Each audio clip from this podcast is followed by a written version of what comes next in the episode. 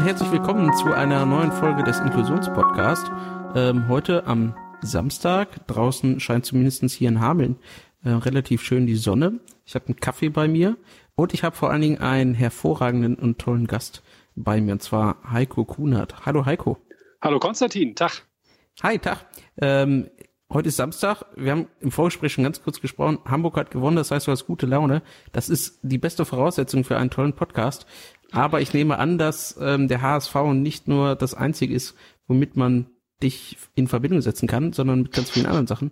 Ähm, magst du dich vielleicht mal ganz kurz selbst vorstellen? Äh, ja, natürlich, gerne. Ähm, ja, also äh, tatsächlich war es ja ein bisschen gewagt, sich äh, heute hier äh, direkt nach dem Bundesligaspiel zu verabreden, weil die Stimmung könnte ja auch ganz schlecht sein. Aber nee, äh, Stimmung ist gut und äh, ansonsten, wenn ich nicht Fußballspiele mehr anhöre, dann ähm, bin ich hauptberuflich Geschäftsführer des Blinden- und Sehbehindertenvereins in Hamburg und äh, bin im Vorstand der Landesarbeitsgemeinschaft für behinderte Menschen und äh, im Vorstand der Norddeutschen Blindenhörbücherei und der Stiftung Zentralbibliothek für Blinde. Ähm, ja, und im Internet viel aktiv. Äh, seit vielen Jahren blogge ich, twittere ich zu Themen rund um Blindheit, Sehbehinderung, Inklusion, Barrierefreiheit und selbst bin ich auch blind. Ja, also ähm, ganz schön viel. Äh, hast du da überhaupt noch Zeit für unter anderem Fußball? Also es hört sich ja jetzt erstmal an, Geschäftsführer, ähm, Direktor von Bibliotheken.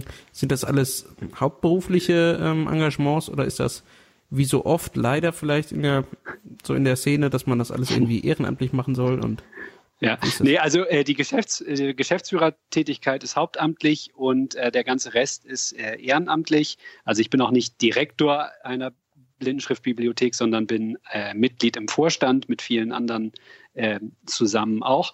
Ähm, also insofern, das sind Ehrenämter und ja, es ist tatsächlich so, nicht? Also vieles in dem in dem Bereich Engagement ähm, äh, in der Behindertenbewegung läuft ja über Ehrenamt und auch teilweise eben in der Freizeit. Ähm, äh, ich habe dann eben das Glück, dass ich als äh, Geschäftsführer des Blinden- und Sehbehindertenvereins dann eben zumindest äh, auch hauptamtlich unterwegs bin und da ein gesichertes Einkommen habe. Und äh, ähm, ja, und alles andere ist natürlich auch so ein bisschen dann Eigenmotivation. Ne? Ich habe eben schon gesagt, ich selber selber bin blind und mhm bin selber leidenschaftlicher Nutzer zum Beispiel von Blindenschriftbibliotheken und äh, lese einfach gern. Und äh, gerade bei dem Beispiel, man weiß dann einfach auch, wofür man da seine Zeit äh, aufbringt und wofür man sich da engagiert und äh, profitiert sozusagen dann ja auch äh, selbst davon, wenn sich in dem Bereich was tut. Ähm, also insofern vieles äh, in diesem Bereich kommt tatsächlich dann auch aus, aus Eigenmotivation und Selbstbetroffenheit. Hm.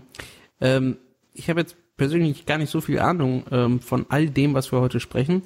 Ich meine, meine Zuhörer wissen, dass ich wahrscheinlich Rollstuhlfahrer bin, aber das bedeutet eben nicht, dass ich Ahnung davon habe, ähm, irgendwie welche Probleme, welche ähm, ja, äh, Schwierigkeiten, welche Interessenslagen es vielleicht als Mensch mit Blindheit oder auch mit äh, anderen Behinderungen äh, gibt.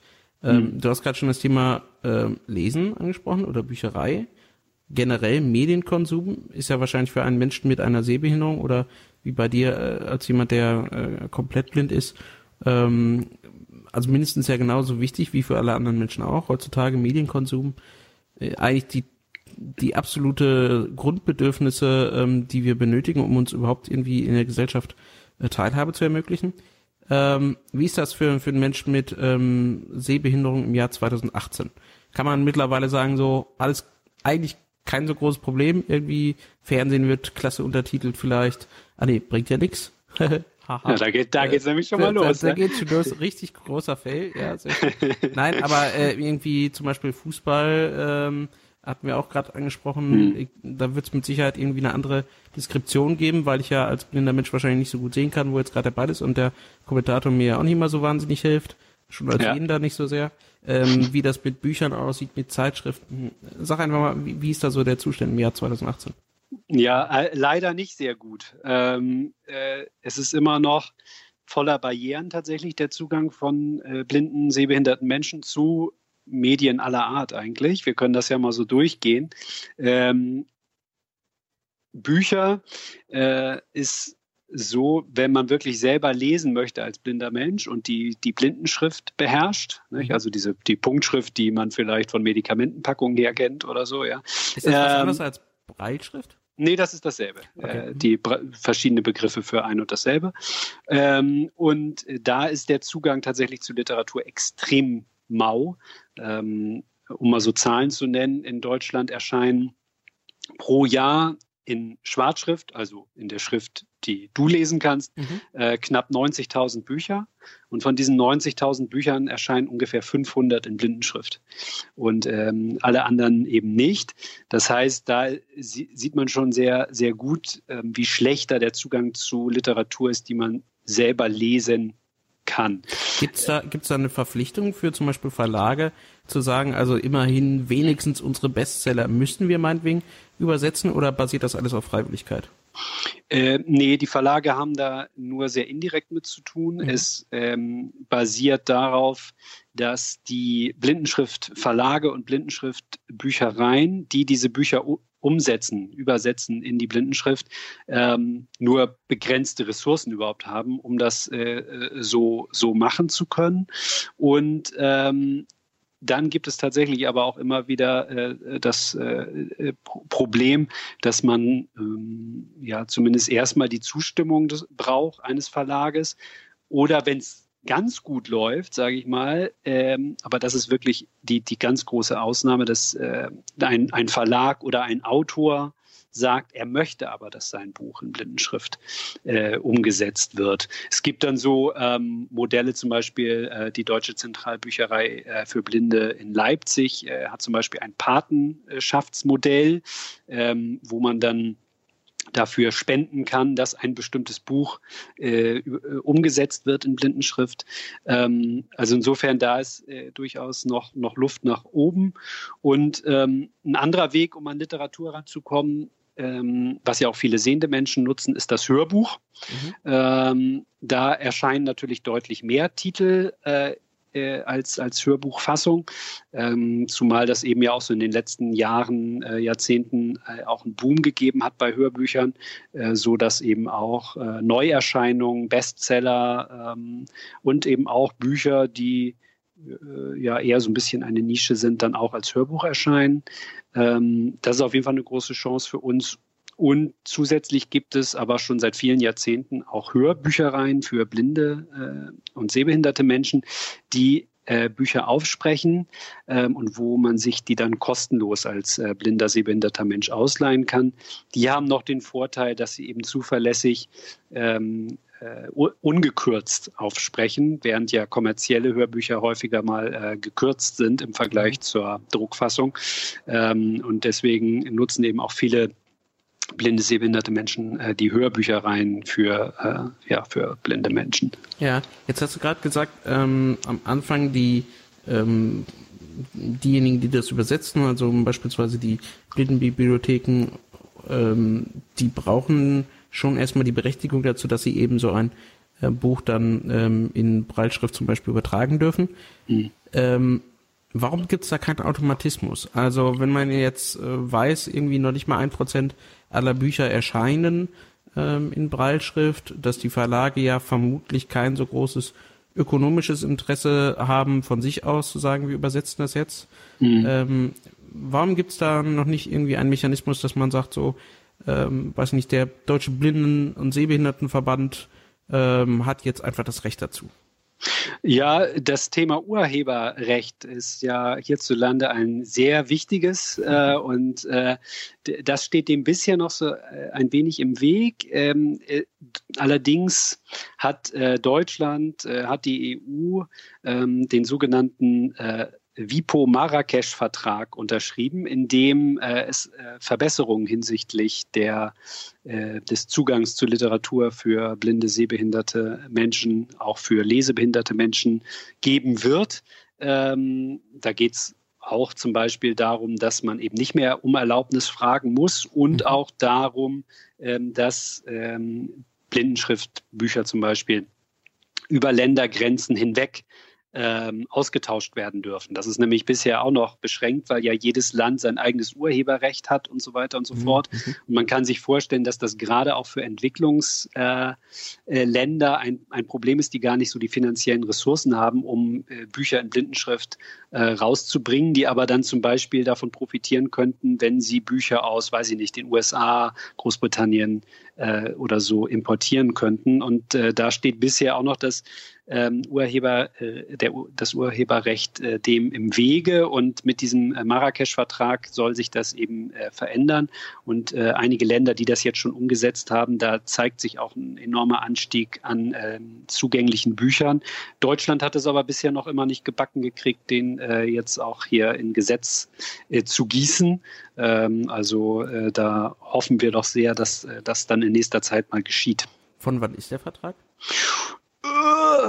so ich selber nachgucken, aber es ist jetzt auch schon, ich, ich würde mal schätzen, zwei Jahre her. Ah, okay. Ja. ja. Aber jetzt nur, also ich meine, wir kennen das ja aus anderen Bereichen, zum Beispiel der UN-Behindertenrechtskonvention äh, oder ähnlichen, also internationalen Verträgen. Äh, die brauchen ja nicht selten mal äh, zehn Jahre oder so, bis sie ähm, in größerem Maße überhaupt Anwendung finden. Äh, insofern, also auch wenn es natürlich ärgerlich ist, ähm, überrascht das ja dann relativ wenig eigentlich. Ja, allerdings fragt man sich dann schon, warum Länder wie, ich weiß nicht, äh, Argentinien, Bolivien oder so das hinbekommen und Deutschland nicht. Ja, wahrscheinlich, weil da keine großen Verlege sitzen, die um, ihr, äh, um ihre Rechte äh, bangen. Ja, aber da muss man sich natürlich auch fragen, also äh, insgesamt, äh, da geht es, glaube ich, tatsächlich den Verlagen hierzulande eher so ums Prinzip, dass man mhm. Angst hat, ähm, da irgendwie auch nur einen Schritt in die Richtung zu machen und befürchtet, dann kommen noch viele andere Gruppen und wollen auch äh, Zugang zum Beispiel zu äh, Literatur und so weiter und so fort. Weil wenn es jetzt nur um die blinden, sehbehinderten Menschen ging, die sich das dann irgendwie kostenlos in der Bibliothek ausleihen können, das ist ja eine vergleichsweise kleine Gruppe. Ja, vor allen Dingen, es ist ja auch Wahnsinn. Also ich meine, ähm, wenn sie Angst hätten, dass ihnen dadurch irgendwie ein Potenzial verloren ginge, ähm, dann könnten sie es ja einfach selber tun und daraus irgendwie meinetwegen ein Produkt machen. Also ähm. Das ist, äh, da, damit könnten wir auch wunderschön äh, den Bogen äh, zu anderen ähm, äh, Literaturformaten vielleicht erstmal nochmal schlagen. Ähm, E-Books ähm, sind nämlich prinzipiell ja eine große Chance auch mhm. für blinde, sehbehinderte Menschen, ähm, weil wir nutzen zum Beispiel, wir telefonieren hier jetzt auch äh, äh, gerade via Skype, also auch blinde Menschen nutzen das Internet, nutzen. Jetzt verrat doch nicht, dass wir uns hier nicht äh, in Real Life gegenüber sitzen. äh, ich fahre ja, doch zu äh, allen meinen Gästen immer extra. Doch, das hört man auch. Also, äh, genau. Nee, ähm, und äh, genau, wir nutzen äh, Computer, Smartphones, äh, Tablets und so weiter und so fort mit äh, Hilfstechnik und äh, also mit Sprachausgabe vor allem. Und ähm, das bietet also ja auch eine Chance, äh, dass man sich auch E-Books vorlesen lassen kann mit mhm. dieser künstlichen Sprachausgabe, die auf den Smartphones, äh, Computern drauf ist. Ähm, allerdings äh, kriegen es viele Verlage auch bis heute nicht gebacken, diese äh, E-Books in einem barrierefreien Format äh, anzubieten. Das heißt so, dass die Sprachausgabe den Text auch sauber erkennen kann, ähm, vorlesen kann, mhm. ähm, dass man in dem Buch navigieren kann ordentlich, dass man ne, zum Beispiel von Überschrift zu Überschrift springen kann, ähm, äh, dass die Spalten sauber erkannt werden, dass es da nicht ein Durcheinander gibt. Ähm, also insofern, da ist technisch ist viel möglich, auch E-Books barrierefrei zu machen. Aber auch da ist man erst so in den Kinderschuhen. Das ist dann immer so ein bisschen ein Glücksspiel, ob man ein, wenn man ein E-Book E-Book hat, ob das dann auch zugänglich ja. ist. Ist das, äh, kurze Zwischenfrage, ist das in etwa das gleiche Problem, ähm, wie man das oft mit ähm, ja irgendwie PDFs oder ähnlichen hat, ähm, die ja manchmal so sind, dass ich zum Beispiel auch als normaler Nutzer dort einfach Sachen mehr rauskopieren kann, also den Text quasi markieren kann. Er ist also maschinenverarbeitbar.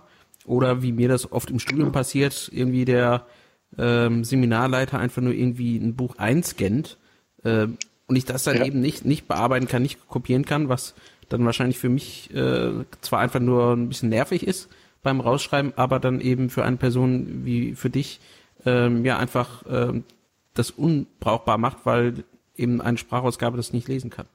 Ja, das ist genau das zentrale äh, Problem, ähm, was man äh, hat, dass eben äh, Text als Grafik sozusagen irgendwo hinterlegt wird mhm. ähm, oder äh, es keine anständigen Alternativtexte gibt für irgendwelche Grafiken. Also wenn man jetzt zum Beispiel äh, Fachliteratur nimmt, ja, da ist dann äh, vielleicht irgendein wichtiger Inhalt ist als Tabelle oder als Diagramm oder so ähm, hinterlegt. Wahrscheinlich auch nicht als Hörbuch. Nee, genau, die gibt es ja noch nicht als Hörbuch oft. Äh, das kommt dann auch noch dazu, aus, außer vielleicht dann wieder in den äh, blinden Hörbücher rein.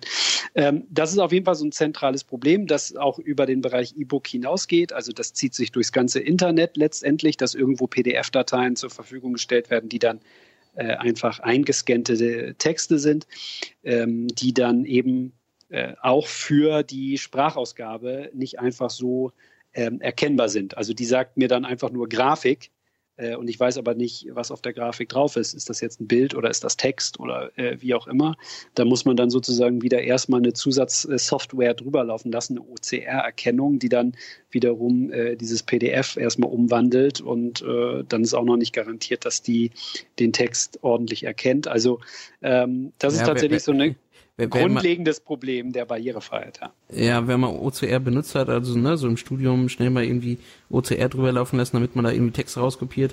Und wenn man es dann tut, dann merkt man, dass ständig überall Leertasten fehlen, irgendwie Satzzeichen falsch sind äh, oder ganze Wörter äh, blöd genau, es hängt dann auch noch ein bisschen äh, von der Vorlage ab. Ne? Also äh, äh, wie, wie, sauber wird das eingescannt? Äh, ist, äh, ist das äh, gerade? Ist das irgendwie, ja, weiß ich nicht, sind da irgendwo Schatten drauf oder so? Ne? Dann wird es halt schnell schwierig. Hm. Wie sieht das jetzt mit, noch mit anderen Medien aus? Also ähm, Bücher ist das eine, ähm, vielleicht auch E-Books ähm, und Hörbücher, aber wie sieht es mit etwas tagesaktuelleren äh, Medien aus? Also Zeitschriften, äh, Tageszeitungen, ähm, gibt es, gibt es da zum Beispiel irgendwie eine große Tageszeitung, die, weiß ich nicht, ähm, das vertont, äh, wo man sagt, so, hey, das ist wenigstens was, die gehen da als gutes Beispiel voran. Oder wie konsumierst du eigentlich Nachrichten?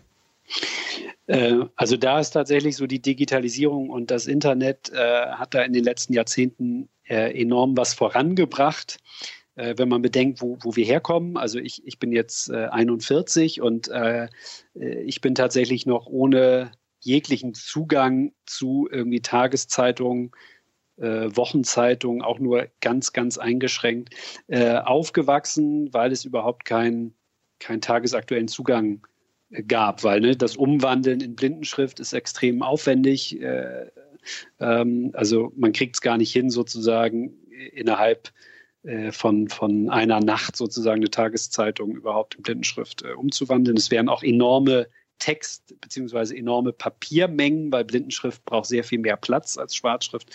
Also da, da gab es gar nichts, da war man auf, auf äh, Radio angewiesen und auf, äh, weiß ich nicht, sich die Tagesschau anzuhören zum Beispiel. Aber das heißt, da geht einem ja schon ziemlich viel, oder zumindest früher dann, an der gerade so Feuilleton-Debatte oder mal ein bisschen detailliertere genau. Sachen. Da gibt's ja vielleicht noch irgendwie sowas wie Deutschlandfunk, die mal irgendwie eine Stunde Special zu irgendeinem Thema machen. Ähm, aber wenn man jetzt wirklich mal Interesse hat und weiß nicht, Frankfurter äh, allgemeinen Zeitungen mal irgendwie Feuilleton oder Auslandspolitik oder Kulturbereich mal äh, zu lesen, ich meine, da braucht man ja schon ne, als, als sehender Mensch da irgendwie mal einen ganzen Nachmittag, um da überhaupt durchzukommen. Ähm, das heißt, da gab es überhaupt gar nicht eigentlich eine Chance, aktuell was aus diesem Bereich zu konsumieren. Nee, genau. Also je spezieller es wurde, desto mhm. schlechter war der Zugang für uns. Es, es gab dann so ähm, Projekte von Blindenschrift-Zeitschriften, die dann äh, im Zwei-Wochen-Takt erschienen sind, zum Beispiel, äh, in denen dann einige Artikel aus äh, Die Zeit und Stern zum Beispiel ähm, abgedruckt wurden in Blindenschrift. Ähm, aber das waren dann, weiß ich nicht, sechs, sieben Artikel ja, aus den mhm. beiden Zeitschriften, die man dann alle zwei Wochen bekommen hat. Ähm, Wahrscheinlich auch noch im dann, legalen Bereich. nö, das war dann nee, schon legal. Ja? Also, aber da, da, das haben auch die Verlage äh, Krone und Jahr war das damals und, und die, die Zeit, äh, die haben das damals auch äh, mitfinanziert. Und mhm. ähm, nur das war dann ja auch immer aus der Vorwoche so, also weil das eine Woche gedauert hat, um das umzusetzen und zu verschicken per Post. Ähm, also ja, das war schon. Ach, aber wirklich die Behinderten, die sitzen doch immer nur zu Hause, die haben doch Zeit, da muss es nicht aktuell sein. Wozu brauchen die Nachrichten? Ja, genau. Und äh, das war tatsächlich ähm, schlecht. Da hat sich ein bisschen was getan die äh, letzten Jahre, aber es ist immer noch lange nicht so, dass ich jetzt mir einfach aussuchen kann, welche Tageszeitung ich zum Beispiel lesen will. Also es ist so, ich ähm, was, was relativ gut und barrierefrei, barrierearm geht, ist, äh, sich über die Kindle-App ähm, Zeitungen, Zeitschriften äh, vorlesen zu lassen. Mhm. Ähm, da gibt es aber eben nur eine begrenzte Auswahl an, an Tageszeitungen zum Beispiel. Also ähm, ich kann jetzt hier zum Beispiel die Welt lesen oder die Süddeutsche oder die FAZ, das Handelsblatt. Ähm, das sind so die, die, Tageszeitungen, die man lesen kann. Aber wenn ich jetzt zum Beispiel äh, wissen möchte, was hier in Hamburg passiert. Ne? Also was steht in der Morgenpost, hier in der Hamburger Morgenpost oder was steht im Hamburger Abendblatt oder so, dann geht das zum Beispiel über die Kindle-App nicht, weil äh, ja, die bietet das halt nicht an. Da werden die, die Zeitungen gar nicht angeboten. Äh, insofern ist da die Auswahl immer noch äh, begrenzt. Ein anderer Zugang zu tagesaktuellen Nachrichten ist dann eben das Internet selbst, dass man über die Websites geht und da vielleicht dann irgendwie ein Abo, Abo hat oder so. Ähm, das, das funktioniert auch das heißt, so vielleicht größtenteils. Für, für, diejenigen, die jetzt keine Ahnung haben äh, oder sich das vorstellen kann, ähm, wie funktioniert das dann? Das äh, läuft dann über einen Screenreader und kannst du vielleicht kurz erklären, was das ist? Äh, ein Screenreader ist eine Software, die man als ähm, ja, blinder äh, Mensch, sehbehinderter Mensch auf seinem Rechner, auf seinem Smartphone hat, ähm, die den Bildschirminhalt so umsetzt, dass er ähm, von einer Sprachausgabe ausgegeben werden kann oder eben auch über eine sogenannte Breitzeile. Das ist äh, also so ein zusätzliches Gerät, was man an den Computer anschließen kann, ähm, wo der Bildschirminhalt zeilenweise in Blindenschrift mhm. äh, wiedergegeben wird oder ausgegeben wird. Und ähm, Genau, also das ist so ein äh, ganz wichtiges Hilfsmittel für uns, um überhaupt Computers, Smartphones, Tablets benutzen zu können. Und ähm, ich habe dann da so eine künstliche Sprachausgabe, die mir eben im Prinzip alles vorliest, was auf dem Bildschirm zu sehen ist. Und äh, eben zum Beispiel auch Websites. Und wenn ich jetzt äh, auf äh, abendblatt.de zum Beispiel, weil wir das eben hatten als Beispiel, gehe, ähm, dann kann ich da eben äh, die Links anklicken, die mich interessieren und kriege dann den Artikel äh, vorgelesen mit dieser künstlichen Sprachausgabe. Mhm. Genau, also das sind äh, so, so Möglichkeiten. Da ist es dann wiederum immer die Sache, wie barrierefrei ist die Website gestaltet. Also es gibt so Grundregeln, äh, die man beachten muss, wenn man eine Website äh, designt, äh, damit ich da mit meinem Screenreader gut zurechtkommen kann. Einige Sachen haben wir eben schon so genannt, ne, mit Grafiken, die Alternativtexte brauchen und dass die Texte strukturiert sind, dass die Überschriften strukturiert sind und so, dass ich da eben navigieren kann und äh, auch nicht irgendwie ja, also Grafiken, die keinen Alternativtext haben, da gibt mir meine Sprachausgabe dann irgendwelches Kauderwelsch aus. Die liest dann mhm. zum Beispiel den Namen der äh, Fotodatei vor. Und das kann dann sowas sein wie 0785175.jpg ah, ja. oder so. Und das hat man dann mitten im Text oder auch Werbung, die dann so mitten im Text äh, ausgegeben wird, ist dann auch schwierig, weil ich da ja nicht so schnell drüber scrolle, wie ein Sehender das vielleicht kann, sondern dann, dann wird mir halt die Anzeige erstmal vorgelesen und so. Also insofern, ähm, Websites äh, sind dann auch verschieden gut zugänglich. Ähm, welche Zeitungen, Tageszeitungen dann ein ganz gutes Angebot haben, was auch für äh, blinde äh, Nutzer optimiert ist, ist die Süddeutsche. Die haben, da kann man, äh, wenn man ein Online-Abo hat, kann man das auch optional immer als Textversion ähm, sich anhören, run runterladen, durchlesen. Äh, oder die Taz, die hat das auch. Da kriegt man hm. dann äh, so ein Textarchiv, wenn man will, zugeschickt ähm, oder ein HTML-Archiv und kann das dann auch äh, sehr übersichtlich sozusagen sich anhören. Also die Taz kann man ja vielleicht an der Stelle mal sagen, ist momentan sowieso generell, was so, ähm, ja, wie soll ich sagen, Barrierefreiheit oder Diversity ähm, angeht, gar nicht so schlecht äh, aufgestellt. Die haben zum Beispiel auch ein ganz tolles Angebot, Taz in leichter Sprache, äh, ja. für diejenigen, äh, für die das vielleicht interessant ist. Ähm, also zumindest an der Stelle kann man da wirklich mal ein Shoutout machen. Ähm, Absolut. Keep ja. up the work. Ja. yeah. Ähm, genau, jetzt äh, ähm, Magazine war gerade noch eine Frage. Du hattest gerade schon mal so Kindle angesprochen. Es gibt mhm. ähm, gibt ja mittlerweile so Angebote wie ich, wie heißen die Ready Re Readly Readly so, ja. äh, genau, ja. wo man irgendwie so so ein ähm, äh, All You Can Read quasi hat, ja. Mhm. Ähm, ähm, sind solche, ich sag mal, oder wie, wie ist vielleicht da generell so die die ähm, ja die Situation mit neuen Apps, mit so ja Start-up Sachen kann man sagen, dass heutzutage solche Angebote von sich aus schon mal relativ barrierefrei sind, weil sie eben auf eine gemeinsame Architektur aufbauen, also ne, iOS, Android-Apps oder so. Ähm, oder muss man da konsternieren, dass auch Startups irgendwie, ähm, auch wenn sie auf so eine Architektur aufgebaut sind, eben einfach nicht an erster Stelle jetzt die Gedanken an Barrierefreiheit oder Accessibility haben? Äh, ja, leider das. Also mhm. äh, mhm. Barriere, also man hat die Möglichkeiten, äh, barrierefrei zu sein. Also wenn man jetzt so eine App entwickelt, äh, bieten iOS und, und, und Android auch äh, eigentlich die, die Möglichkeit, dass man das auch barrierefrei hinkriegt. Aber da gilt das Gleiche wie auch für Internetseiten. Man muss es halt berücksichtigen bei der Entwicklung. Und ähm, das kommt immer noch viel, viel zu kurz. Also gerade neue Angebote sind ganz oft äh, barrierevoll mhm. statt barrierefrei, ähm, weil da überhaupt nicht dran gedacht wird. So und ganz oft ist es so, dass sich erst was tut, wenn dann äh, blinde, sehbehinderte Nutzer sagen, hey, ich kann eure App gar nicht bedienen. Also ich habe das jetzt zum Beispiel äh, gerade mit der äh, Internetplattform nebenan.de. Das mhm. ist so ein soziales Netzwerk, was so auf Nachbarschaft setzt, dass man sich eben mit seiner lokalen Nachbarschaft äh, vernetzen kann und dann zum Beispiel sich darüber austauscht, dass man, keine Ahnung, man braucht Zucker und kann ein Nachbar einem das leihen oder so. Und ähm, da war die App ganz, ganz gruselig, also die nicht bedienbar für, für blinde Menschen, weil es fehlten, also die Schaltflächen hatten keine Beschriftung. Äh, das heißt, ich wusste überhaupt nicht, wo ich draufklicke, wenn ich irgendwo draufklicke.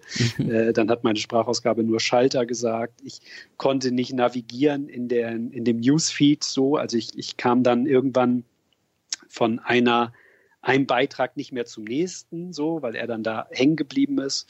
Und ähm, weil ich das eigentlich eine gute, gute Sache finde, so, so eine Plattform und die auch, glaube ich, gerade für Menschen mit Behinderung durchaus eine Chance sein kann, sich zum Beispiel da mal eben so Nachbarschaftshilfe sozusagen mhm. zu organisieren.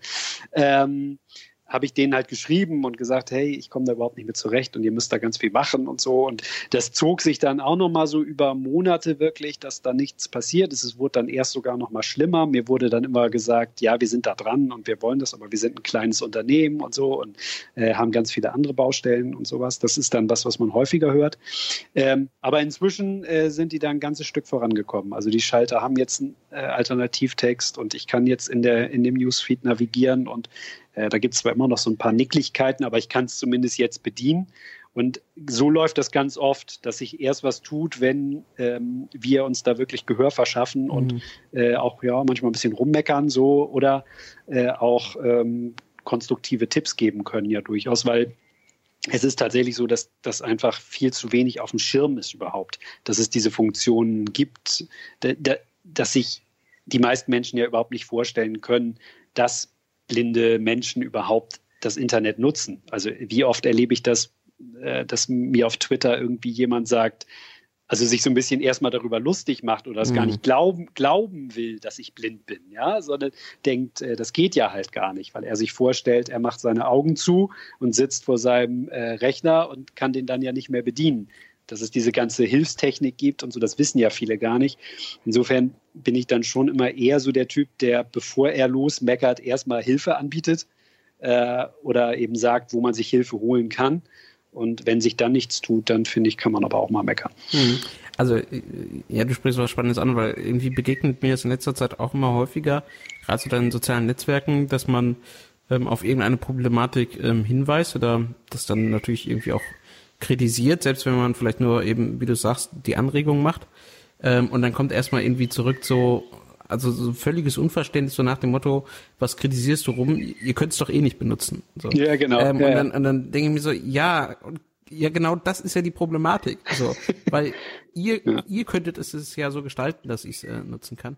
Ähm, ja, aber da fehlt es dann so an äh, Abstraktionsvermögen oder auch überhaupt, glaube ich, manch bei vielen oder weiß ich gar nicht, ob es viele sind, aber bei einigen Leuten äh, fehlt die, die Bereitschaft, sich überhaupt darauf einlassen zu wollen, so, mhm. sondern man hat da so ein Bild von Menschen mit Behinderungen im Kopf, was auch immer noch so sehr defizitorientiert ist, sage ich mal, so und äh, das will man auch gar nicht in Frage stellen. So mhm. und äh, das äußert sich dann auch in solchen solchen Statements, so, die dann so sagen, jetzt beschwer dich mal nicht und äh, ähm, das kann dir ja auch jemand vorlesen oder so. Also mhm. das ist irgendwie so, äh, genau das ist aber ja eben nicht Inklusion und, und Barrierefreiheit, dass ich selber lesen können möchte, was ich will. Und vielleicht will ich ja auch mal Sachen lesen, ähm, wo ich nicht möchte, dass, weiß ich nicht, meine, meine Frau oder mein bester Freund oder mein Arbeitskollege, dass der das überhaupt mitkriegt, ja, sondern ich will selber für mich die Sachen lesen, die, die ich lesen will. Und ähm, aber es ist immer noch ganz, ganz verbreitet, dass also äh, so. nicht nur in diesem Bereich, ja. sondern äh, in vielen anderen Bereichen, das gesagt wird. Aber da kann dir doch einfach ein Sehender helfen und dann ist doch gut. Ja, so, ey Heiko, du wohnst doch eh bestimmt im Heim. Soll doch der, soll der, der Betreuer dir einfach deinen Kontostand vorlesen? Ja, zum Beispiel, genau. Also äh, übrigens auch Heim, wo du das gerade sagst. Ähm, ich äh, arbeite beim Blinden- und Sehbehindertenverein ne? Mhm. und äh, äh, immer wenn ich, oder was ich schon öfter hatte, wenn ich da mal mit dem Taxi hin musste, äh, dass äh, ein Taxifahrer zu mir gesagt hat, ach ja, zu dem Blindenheim. Ja, das ja. Ist, ist, überhaupt kein Heim und da wohnt auch keiner, also sondern eine Selbsthilfeorganisation. Aber ähm, ja, das sind so Bilder, wo, wo, wo die, die man im Kopf hat von Behinderung, die auch, glaube ich, auch wenn sich in den letzten Jahren einiges tut, aber die doch noch immer sehr, sehr verbreitet sind. So dieses Bild von Hilflosigkeit, äh, ähm, Mitleid, was man äh, uns dann irgendwie auch entgegenbringt und äh, Unsicherheit natürlich auch. Ja, wobei es ja, also du hattest ja ganz am Anfang aufgezählt, was, was du alles so machst. Ähm, mhm. Und ich habe vorher auch mal reingeguckt, so ihr betreibt zum Beispiel vom Blinden- und Sehbehindertenverband in Hamburg sogar ein eigenes Hotel.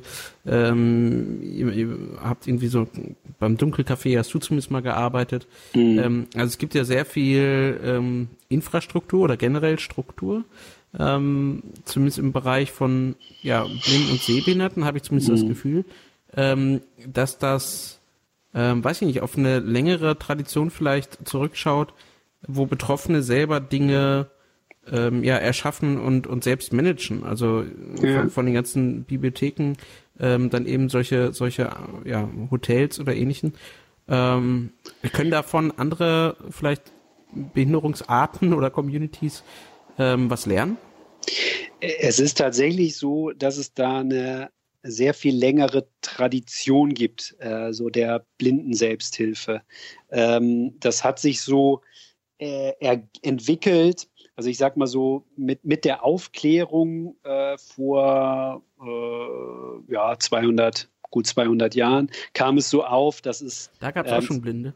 Sehr spannend. Da gab es auch schon Blinde und da kam es aber erstmal vor allem so auf, dass es Hilfen für Blinde gab. Ja? Also dass sehende Menschen, die haben irgendwelche Stiftungen aufgemacht so und haben gesagt, wir kümmern uns jetzt mal um Blinde. Es gab die ersten Blindenschulen so. Ähm, äh, also da tat sich so in dem Bereich was und die, dass es, dass die blinden Menschen dann irgendwann gesagt haben, äh, wir nehmen jetzt unser, unsere Dinge selbst in die Hand. Das war sozusagen dann schon so eine frühe Emanzipationsbewegung, also gegen dieses ähm, ja äh, oft auch kirchlich geprägte Fürsorge-Almosensystem. So. Aber das hat bei Blinden sehr früh angefangen, oder? Genau, also die, die ersten ähm, Blindenvereine, die auch wirklich dann von blinden Menschen geleitet wurden, gab es hier in Deutschland äh, so in den 1870er Jahren, in äh, Berlin zum Beispiel. Ähm, oder Genossenschaften, die sich gegründet haben. Der Hamburger Blinden- und Sehbehindertenverein damals Blindenverein, ähm, hat sich 1909 gegründet zum Beispiel. Also man hat da eine sehr lange Tradition, bisschen begünstigt, wenn man das so sagen kann in dem mhm. Zusammenhang, ähm, wurde das historisch ähm, durch das Thema Kriegsblinde auch. Also mhm. ähm, Erster Weltkrieg, Zweiter Weltkrieg, es gab sehr viele kriegsblinde Menschen, ähm, die dann auch äh, vom Staat, sage ich mal, äh, ganz gut ähm, gefördert wurden. So, dadurch gab es dann eben auch ähm, schon nach dem Ersten Weltkrieg ähm, so ein, ein Bereich, dass, dass äh, blinde Menschen auch in akademische Berufe und sowas gekommen sind. Das waren alles so Faktoren, die das auch begünstigt haben. Ja, pass auf, so. bester Witz. Vorher sind aber die Politiker schon mal blind in den Krieg gerannt, ne? Ja, ja. Schenkelklopfer. Oh, ja. ja. ja, nicht schlecht. Kleines politisches Statement zwischendurch. Ja, ja. Ähm, genau. Und ähm, insofern gibt es da tatsächlich eine längere, längere Tradition ähm, und sozusagen neben diesen Kriegsblindenorganisationen haben sich dann eben auch die sogenannten Zivilblindenorganisationen gegründet ähm, und, und weiterentwickelt. Ähm, und die haben aber durchaus auch wechselseitig äh, voneinander profitiert und hatten so zumindest in der Bundesrepublik dann auch eine vergleichsweise starke Lobby, so kann man, glaube ich, sagen. Ähm, äh, und äh, ein Ergebnis war dann zum Beispiel, dass es äh, dass das Blindengeld eingeführt wurde in den Bundesländern, also eine einkommensunabhängige äh, Leistung, ähm, die ja eine Pauschale sozusagen, die man dann zur freien Verwendung hat, um ähm, seinen, seinen behinderungsbedingten Nachteil auszugleichen. Mhm. Also zum da, Beispiel da, um. Da, ja. Kommen wir bestimmt nachher auch nochmal zu zum ja. äh, Blindengeld. Ich würde gerne mhm. nur nochmal bleiben bei, bei dieser mhm. äh, Frage, wie sich ähm, diese Strukturen aufgebaut haben. Mhm. Äh, war das denn von, von Anfang an schon so, dass äh, dann tatsächlich Selbstbetroffene, äh, ich sag mal, in den, in den Führungspositionen saßen? Weil ja. wir haben ja in vielen anderen Bereichen bis heute immer noch die Diskussion, ähm, sollen das Betroffene selber machen? Wo ist dort die Legitimation? Ähm, wer darf hier eigentlich wen vertreten? Also da, da finden ja viele Diskussionen in diesem Bereich statt, zumindest bei ja, Körperbehinderung und gerade bei Menschen mit geistiger Behinderung. Mhm. Ja. Ähm, aber ich habe das Gefühl, dass dieses Thema irgendwie bei, bei Sehbehinderung gar keine große Rolle spielt, weil man das vielleicht schon mal geklärt hat, diesen Streit, oder? Also es war äh, von Anfang an so, dass das blinde Menschen selber waren, die äh, die Vereine geleitet haben. Und das war eben auch von Anfang an der Impuls. Also, dass mhm. man gesagt hat, ne, man, man möchte das selber regeln. So.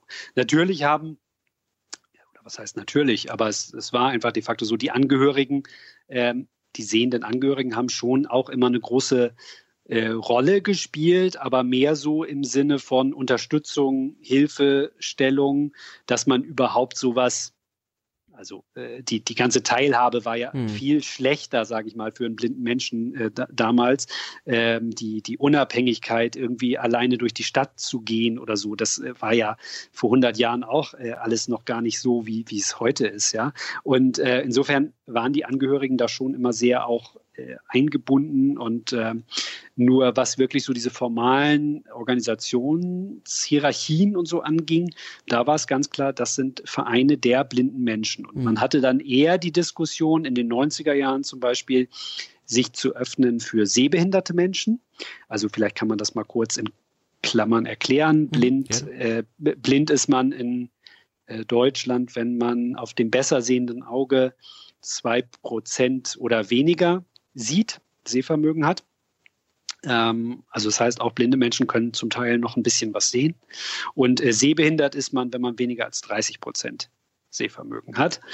Ähm, und äh, in den 90er Jahren ging es darum, sich für den Personenkreis der Sehbehinderten zu öffnen. Und da hatte man durchaus Diskussionen in der Blinden- und Seh also in der Blinden Selbsthilfe, dass man so eine Angst hatte, das sind ja viel mehr, ja. Es mhm. gibt viel mehr sehbehinderte Menschen als blinde Menschen und die ähm, ja, die, die, wir, wir geraten dann hier in so eine Minderheitenposition. Das hat sich bis heute nicht bewahrheitet. Also die Blinden- und Sehbehindertenvereine sind immer noch sehr stark von den blinden Menschen auch geprägt.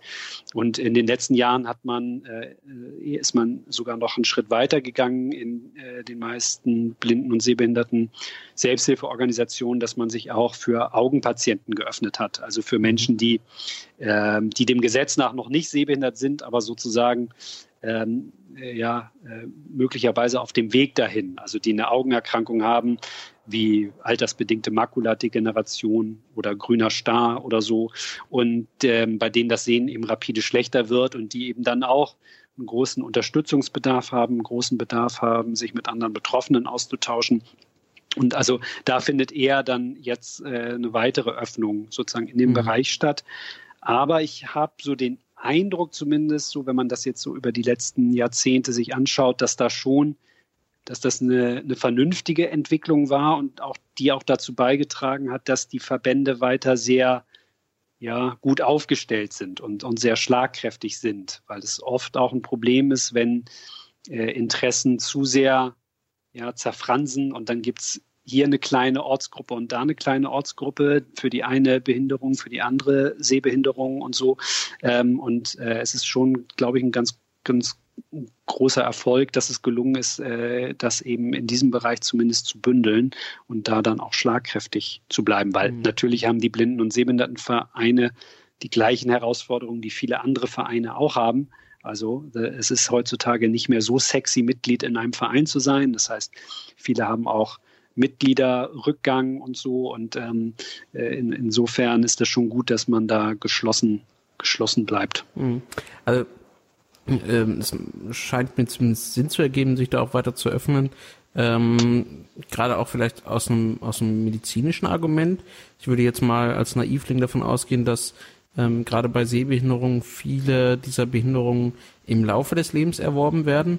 Ähm, Im Gegensatz vielleicht zu bestimmten anderen ähm, mhm. Behinderungsarten. Ja, das äh, ist absolut so. Ähm, dass, äh, äh, ich, ich weiß gar nicht, äh, medial hat man manchmal so das Gefühl oder auch wenn man so mit Menschen spricht, die noch nie was damit zu tun haben, dass sich ganz viele irgendwie so einen geburtsblinden Menschen vorstellen. Mhm. Und ähm, der ist aber die absolute Ausnahme. Also äh, es ist tatsächlich so, dass. Kann man das beziffern? Wie, so ganz grob? Also ich sage mal so, man kann auf jeden Fall sagen, dass äh, über 40 Prozent der blinden Menschen sind 80 Jahre und älter. Und ähm, wenn man eine äh, Altersstufe runtergehen will, also im Seniorenalter sind äh, 60, 65 Prozent aller äh, blinden Menschen. Und wenn man da immer so weiter runtergeht, dann ist man irgendwann bei den, äh, bei den, äh, wenn man bis 18 geht oder so, dann sind das irgendwie, weiß ich nicht, 4 Prozent oder so, mhm. 5 Prozent, irgendwie sowas. Also äh, auf jeden Fall sind die Zahlen da sehr, sehr deutlich und auch, ich sag mal so, mit medizinischem Fortschritt gibt es halt auch äh, bei immer mehr Augenerkrankungen die Möglichkeit, die relativ früh zu diagnostizieren und zu behandeln, sodass die dann auch gar nicht zu einer Erblindung führen, sondern vielleicht einfach nur zu, einem, zu einer Seheinschränkung. Also insofern äh, ist das tatsächlich so, dass äh, wirklich geburtsblinde Menschen äh, die, die absolute Ausnahme sind und auch blinde Menschen, die wirklich gar nichts mehr sehen können, so wie ich, auch die absolute Ausnahme. Also die allermeisten Menschen, die jetzt irgendwie eine Augenerkrankung bekommen, ähm, die zu einer Sehbehinderung führt, werden aber dann auch nicht blind, sondern ähm, haben dann eben ein geringes Sehvermögen ähm, oder können nicht mehr scharf sehen oder solche mhm. Sachen. Ja, also das ist auch sehr unterschiedlich, wie sich eine Sehbehinderung auswirkt. Und ähm, also insofern macht diese Öffnung für Augenpatienten auf jeden Fall äh, dahingehend Sinn, dass die, ähm, die, die Herausforderungen sind auf jeden Fall ähnliche, die Fragestellungen, die's, die, die man sich so stellt, sind ähnliche und man bereitet sich sozusagen auch vielleicht schon ein bisschen darauf vor, wie es dann später mal ist, wenn mein Sehen immer schlechter wird. So, mhm. Weil man früher schon in den Selbsthilfeorganisationen mit solchen Menschen in Berührung kommt und auch merkt, das Leben geht irgendwie weiter. So. Ja. Und insofern, ähm, glaube ich, macht das schon Sinn. Äh, nee, auf der anderen Seite ist es aber natürlich auch weiter wichtig, ähm, ja, die, die, äh, weil natürlich ist auch nicht alles gleich. Ja, es ist einfach ein Unterschied, ob man gar nicht sehen kann oder ob man äh, äh, noch 40 Prozent Sehvermögen hat. Es ist nicht das Gleiche, ob man äh, blind durchs Studium kommen muss oder ob man erst äh, im Rentenalter blind wird da, oder sehbehindert. Genau. Also insofern. Da, ähm, da, da wollte ja. ich jetzt mal äh, gerade einhaken, weil ähm, ja. in, in vielen anderen Bereichen haben wir es ja so, dass ähm, wir vor allem deswegen so große soziale, ähm, wie soll ich sagen, Exklusionsprozesse haben, ähm, weil eben die Betroffenen bereits im Kindesalter oder zumindest äh, Jugendlichen oder jungen Erwachsenenalter dann eben die Behinderung schon haben und es deswegen sehr schwierig ist, um überhaupt zum Beispiel guten Bildungsabschluss zu haben, sich meinetwegen in seiner ähm, näheren Umgebung äh, gut zu integrieren, äh, Freundschaften, Netzwerke und so weiter äh, zu mhm. finden. Und wenn du jetzt sagst, dass ein sehr großer Anteil zumindestens der äh, Sehbehinderten und Blinden ähm, das erst im Laufe ihres Lebens diese Behinderung erwerben, ähm, dann kann man ja wahrscheinlich erstmal davon ausgehen, dass sie ähm, davor in ihrem Leben eben relativ gut oder ansatzweise normal diese Netzwerke aufbauen konnten, äh, Schulabschlüsse, Arbeitsplätze und so weiter wahrnehmen konnten. Ähm, das hat doch sicher dann auch Implikationen darauf, wie eben so eine Community ähm, einerseits handelt, sich selbst wahrnimmt ähm, und wahrscheinlich ja auch ähm, irgendwie Kompetenzen und Qualifikationen mitbringt, oder? Ja, also das, also das merken wir auf jeden Fall, also auch so in der Vereinsarbeit, äh, einfach der der Unterschied sozusagen der äh, gesellschaftlichen Verankerung und des Selbstverständnisses. Also wenn man jetzt äh, sein Leben lang zum Beispiel nicht nicht behindert war und dann erst äh, im äh, Alter sozusagen eine Behinderung erwirbt, dann ähm, hat man erstmal zum Beispiel auch dieses ganze diesen ganzen Rucksack voller Vorurteile und Befürchtungen und so, ja. Also, mhm. dass man selber erstmal denkt, ach du Scheiße, jetzt werde ich total hilflos und bemitleidenswert und äh, jetzt hat mein Leben keinen Wert und so. Das ist wirklich traumatisch zum Teil, was die Leute da erfahren. Und ähm, da ist es dann eben äh, die Hauptaufgabe sozusagen der Selbsthilfe, den Leuten wieder Zuversicht zu bringen und ihnen zu zeigen, es geht halt weiter und wie es weitergeht. So. Ähm, auf der anderen Seite sind diese Leute oft gesellschaftlich eben sehr gut äh, verankert, also sprich haben äh, äh, ja, haben soziales Umfeld, ja, äh, ein, äh, was dann auch natürlich ein Vorteil ist und was dann eben auch aus ja, sehenden Menschen eben besteht. Ähm, und bei den Menschen, die von Geburt an blind sind, da gibt es tatsächlich auch so, wie man das ja aus anderen Behinderungsgruppen auch kennt, wirklich so Lebensverläufe, die komplett in der Parallelwelt stattfinden. Mhm. Also wo man ähm, äh, auf eine Blindenschule äh, gegangen ist äh, bis zum Schulabschluss. Ähm, danach hat man vielleicht äh, in Marburg studiert, ja, wo, wo, wo man eben, Marburg ist so die, die Hochburg der Blindenszene in Deutschland, wo man eben sehr auf blinde Menschen äh, eingestellt ist. Ja. Aber das ist ähm, jetzt keine spezielle Hochschule oder irgendwas, sondern. Nee, genau, das oh, okay. ist dann, mhm. das ist dann, äh, genau, also es gibt dort die Blindenstudienanstalt, da, das ist eine eine Schule für blinde, sehbehinderte äh, Kinder. Und da kommt, früher war das äh, in der Bundesrepublik die einzige Möglichkeit, überhaupt Abitur zu machen als blinder Mensch. Das hat sich dann erst in den 70er Jahren so etwas diversifiziert, ähm, aber auch, äh, also es war sehr eingeschränkt. Also ich hatte das Glück, hier in Hamburg äh, integrativ beschult werden zu können, aber ähm, das war die absolute Ausnahme. Und ähm, wenn man nicht, sagen wir mal, das Glück hat, dass man Abitur machen konnte und dann äh, zumindest äh, auf eine Hochschule gehen konnte, dann gibt es auch ganz viele blinde, sehbehinderte Menschen, die in Werkstätten landen und äh, äh, also in Werkstätten für behinderte Menschen und da dann nicht mehr sozusagen rauskamen, rauskommen, ähm, dass man vielleicht, ich habe eben gesagt, man konnte früher nicht sozusagen da zur Schule gehen, wo, wo man wohnte, sondern da musste da zur Schule gehen, wo es eine Blindenschule gab. Das hieß, es gab eben auch äh, Heime, in denen man dann gewohnt hat. Oder ähm, euphemistisch oft dann als Internat bezeichnet. Ja, genau, genau. Also das habe ich auch äh, in den 90er Jahren äh, hier in Hamburg im äh, Internat gelebt. Ähm, und das heißt, da lebten dann eben auch nur blinde und sehbehinderte Jugendliche. Ähm, und ähm, bei mir war es dann wirklich so, dass ich dadurch, dass ich integrativ beschult wurde, dann auf dem Gymnasium dort dann auch sehende Freunde bekommen habe. Aber ähm, das war auch keine Selbstverständlichkeit. Also weil auch da äh, war es jetzt kein Selbstgänger, dass sich die Sehenden mit den blinden Mitschülern überhaupt abgegeben haben. Und ähm, also da kenne ich auch viele, die dann also auch danach, also während dieser Zeit noch unter sich sozusagen geblieben mhm. sind. Und ähm, ja, also das äh, ist tatsächlich ein Problem. Und dann geht es ja weiter, wenn man ins Berufsleben kommt, dass äh, ein Großteil der blinden Menschen gar keinen Job bekommt. Also bis heute nicht. Also es ist so, dass ähm, die blinden Menschen im erwerbsfähigen Alter, dass von denen äh, knapp 30 Prozent nur auf dem ersten Arbeitsmarkt beschäftigt sind und die mhm. anderen 70, 70 Prozent sind arbeitslos oder sind in irgendwelchen Maßnahmen oder in irgendwelchen Werkstätten ja. oder so. Bleiben vielleicht nochmal gerade im, im Bildungsbereich.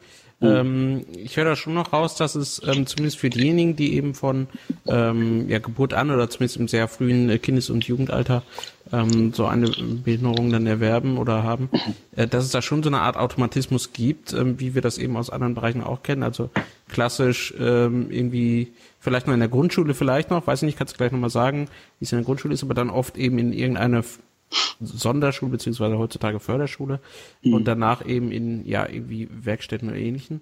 Mhm. Ähm, genau, erste Frage, wie, wie ist das in der Grundschule und zweitens, wie stellt sich die Debatte zu Förderschulen im Bereich Sehen so intern in der Community? Weil, um ehrlich zu sein, ich habe immer so das Gefühl, oder oder anders, ich krieg davon nicht so viel mit und habe deswegen automatisch das Gefühl, dass es da im Gegensatz zu anderen Bereichen nicht so einen großen Aufschrei gibt nach dem Motto, bitte weg mit den Förderschulen sehen. Hm. Ähm, viele Fragen. Äh, also zum einen, äh, ähm, wenn man nochmal die Zeitebenen äh, so nimmt, äh, bis ja eigentlich bis, bis Inklusion sozusagen die Vorgabe wurde und das politische Leitmotiv auch in der Bildung, in der Schulpolitik. Äh, bis dahin war es äh, eigentlich Standard, dass man schon als in der Grundschule auf eine Sonderschule gekommen ist als blinder Mensch. Ähm, gerade weil man gesagt hat, da gibt es so viele ja, Grundtechniken, die man eigentlich erlernen muss. Also ne, man muss eine ganz eigene Schrift lernen zum Beispiel. Ja? Äh, ähm, man muss lernen, wie man sich orientiert mit Gehör und Tastsinn und so weiter und so fort, mit dem Stock dann später und so. Ähm, dass man gesagt hat, da, das muss man eigentlich früh dann sozusagen lernen und deswegen geht man schon auf eine Grundschule, äh, dass die dann eine Sonderschule war. Das, mhm. das war, äh, war in meinem Fall auch so. Ähm, ähm, dass ich dann in Hamburg äh, in die Grundschule äh, hier am Borgweg in Hamburg in die Blindenschule gekommen bin. Ähm, seit es jetzt Inklusion ist, ist es natürlich auch so, dass auch immer mehr blinde, sehbehinderte Kinder inklusiv beschult werden, äh, dann auch schon in der Grundschule. Ähm, da gibt es oft tatsächlich das Problem, dass, äh, dass zum Beispiel die Blindenschrift äh, nicht mehr so gut gelehrt wird, äh, weil die Lehrer, die da in der Regelschule sind, äh, die Blindenschrift gar nicht beherrschen. Mhm. Äh, und dann, ich spitze jetzt mal zu, ne, aber dann kommt da einmal in der Woche ein Sonderschulpädagoge und bringt dir die Blindenschrift bei. Dann mhm. lernst du es natürlich nicht so, äh, als wenn da äh, der Lehrer ständig drauf guckt. Ja? Also insofern, das ist immer noch ein Problem, wo die Blinden- und Sehbehindertenorganisationen auch fordern, dass da einfach genug finanzielle und personelle Ressourcen zur Verfügung gestellt werden müssen, weil es ist halt das zieht sich durchs Leben. Ne? Wenn du nicht richtig lesen und schreiben kannst, ja, äh, dann, dann kannst du nicht studieren, dann, also nicht so gut studieren, dann kannst du äh, im Job äh, spätestens stößt du dann ans, an Grenzen, wenn deine Briefe voller Fehler sind oder so. Ne? Also ähm, das ist tatsächlich ein Problem und ähm, äh, das führt auch ein bisschen dazu, dass, ähm, aber ich glaube, das ist bei anderen Behinderungsarten ähnlich, dass es auch bei uns immer noch relativ viele Eltern gibt, die sagen, ach nee, also ich gebe mein Kind doch lieber in die äh, Sonderschule, die ist äh, besser ausgerüstet mit Hilfstechnik, die, die Lehrer äh, haben das Know-how, äh, mit meinem blinden Kind äh, umzugehen, die Klassen sind kleiner. Und mein Kind ähm, wird nicht gemobbt, der Arme. Ja, ja, genau. Also das, das sind auch so Argumente, die, die man dann auch äh, hört. Ähm, äh, und insofern ist das so ein bisschen, dass sich auch die Community selbst ähm, ja uneins ist, würde ich mal sagen. Mhm. Also da gibt es durchaus äh, Strömungen, die eben sagen, ja, also Inklusion äh, müssen wir jetzt auch ernst nehmen, auch als äh, betroffenen Organisationen und müssen sagen, so die Gesellschaft muss sich jetzt öffnen, das Schulsystem muss sich jetzt öffnen und wir müssen da anständige Bedingungen bekommen. Und äh, aber Inklusion ist alternativlos sozusagen. Mhm. Und dann gibt es aber auch andere, die sagen, wir brauchen das Wahlrecht, äh, dass es auch weiter Förderschulen geben muss, ähm, weil ähm, ja sicherlich auch selbst so aus der eigenen Erfahrung, die man dann mitbringt, dass man sagt, nicht, also viele der ähm, der Vereinsfunktionäre, sage ich jetzt mal, oder ähm, politisch aktiven Menschen in den Blinden- und Sehbehindertenvereinen haben auch so eine eigene Sozialisation an äh, Blinden- und Sehbehindertenschulen, äh, oft dann eben auch in Marburg und so. Und ähm, sind damit dann eben äh, ja äh, ganz gut zurechtgekommen und nehmen das vielleicht auch ein bisschen so als Maßstab dann dafür. Und klar, wenn man dann auch von Betroffenen hört, wie schlecht es an manchen mhm. äh, Inklusionsschulen läuft, dann fühlt man sich natürlich auch noch bestärkt so und sagt, naja, also die lernen da ja nicht mal mehr lesen und schreiben, äh, also brauchen wir wohl doch Sonderschulen. Das ist tatsächlich auch eine Debatte, die wirklich intern in den Organisationen immer noch, äh, immer noch geführt wird. Da, da ist mhm. das Bild nicht so einheitlich. Also ähm, ich, ich kann das sehr gut nachvollziehen. Wir haben ja auch immer wieder die, die gleichen Diskussionen. Also ich bin ja hier kommunalpolitisch aktiv und da geht's dann auch immer darum, ja, Förderschule schließen, irgendwie erhalten, irgendwie Mittelding oder so.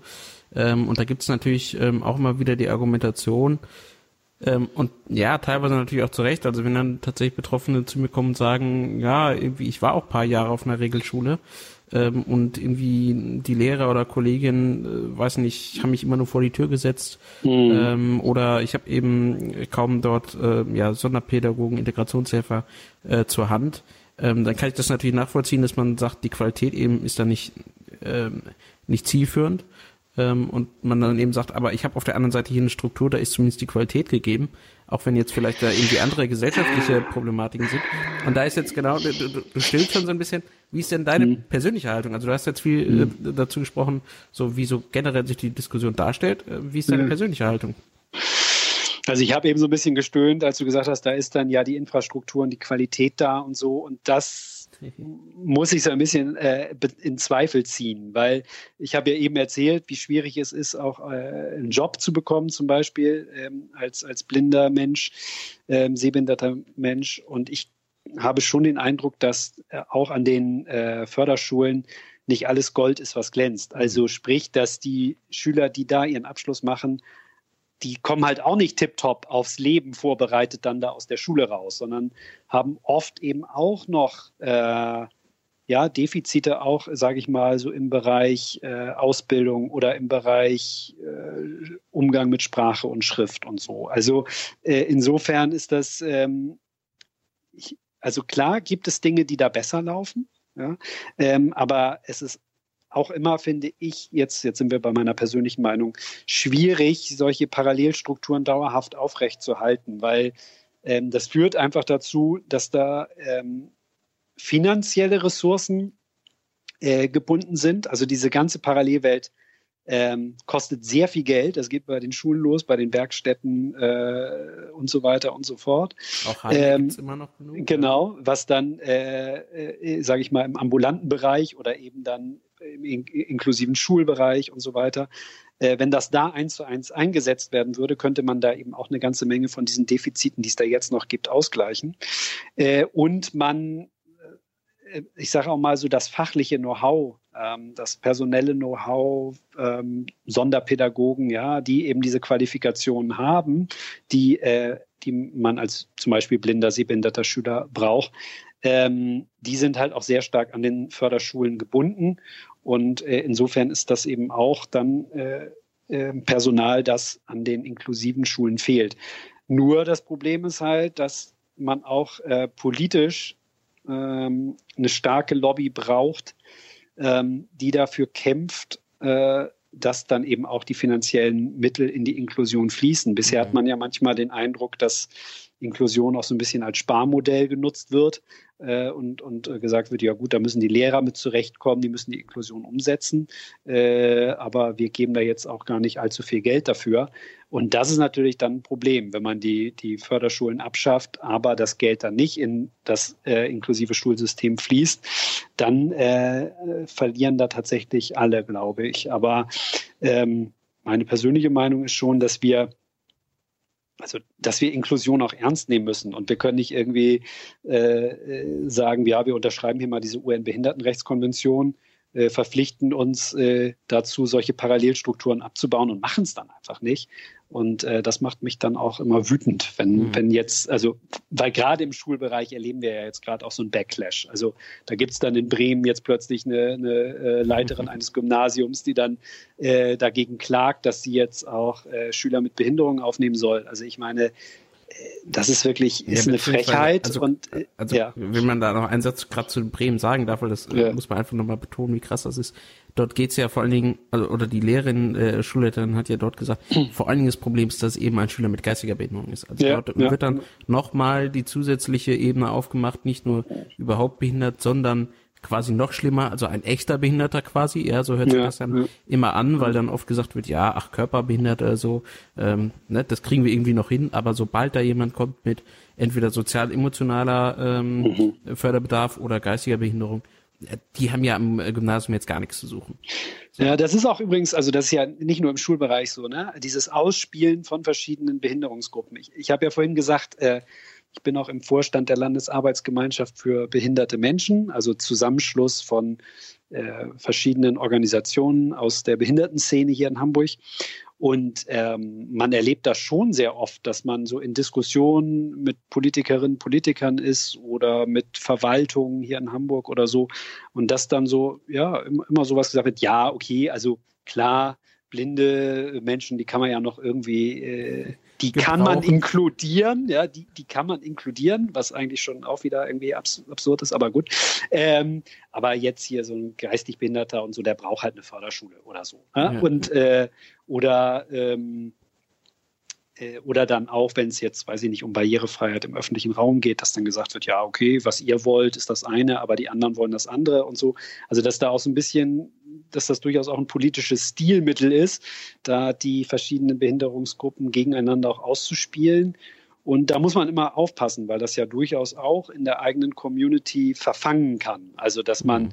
auch selber sagt, dass, dass blinde Menschen zum Beispiel auch selber sagen, ähm, äh, äh, also sowas wie, ähm, ja gut, wir können natürlich auf eine äh, normale Schule gehen, aber äh, jemand, der taubblind ist, schon mal nicht oder jemand, der mehrfach behindert ist, nicht oder so. Und ähm, ich finde, das ist dann auch mal schwierig. Oder immer diese blöden Sehbehinderten, die immer äh, hohe Bordsteinkanten haben wollen. Ja, genau. Äh, ehrlich, äh, ne, da geh wir, also, wir nerven, ne? Ja, ehrlich, also, ja. dass man auf euch immer Rücksicht nehmen muss, das ist zum Kotzen, nein.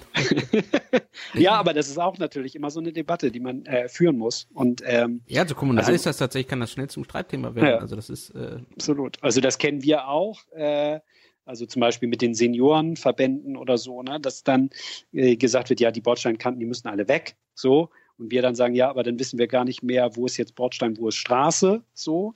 Äh, und dann, dann, dann gibt's aber ne, äh, da ja durchaus auch inzwischen äh, Lösungen, wie man das machen kann. Also getrennte Querung nennt sich das dann so schön. Da hat man dann ähm, einen ein Übergang, einen Straßenübergang, wo, ähm, wo, wo dann ein Teil des Übergangs hat eine sechs Zentimeter Stufe, die kann man als blinder Mensch gut fühlen. Und dann gibt es einen anderen Teil, der hat null Zentimeter und da ist dann aber vorher so ein äh, Sperrfeld, was man dann eben auf, also das sind so Noppenplatten, die man dann auch wieder äh, mit dem Stock fühlen kann, zum mhm. Beispiel. Und das sind dann Lösungen, ähm, die kennt dann gar nicht jeder so und ähm, ähm, insofern ist das dann auch immer was, wo man dann wieder untereinander in der Community mit anderen Behindertenorganisationen sich auch austauschen muss, was es da für Lösungen gibt, dass man da dann auch möglichst gemeinsame Belange dann auch vertreten kann. Ja, beziehungsweise bei dem angesprochenen ähm, Fall muss man dann immer mit Nichtbehinderten argumentieren, die dann irgendwie draußen auf der Straße stehen und sich äh, groß darüber echauffieren, warum man das Ding denn nicht mal wenigstens vernünftig machen kann, also entweder Stufe oder gar keine. ja, äh, stimmt. Ja, also was die hier schon wieder alles bauen mit unserem Steuergeld.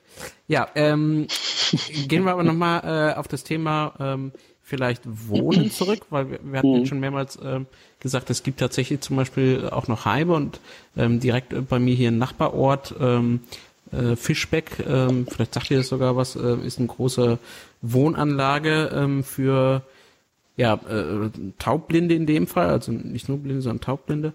Mhm. Ähm, und da würde mich jetzt ähm, einfach interessieren, weil ich null Ahnung davon habe, ähm, wie, wie ambulant ähm, ja, leben eigentlich Menschen mit Sehbehinderung oder, oder Blindheit und ähm, welche Hilfen braucht es da eigentlich? Also was, was, was mhm. braucht man so, um ambulant wohnen zu können?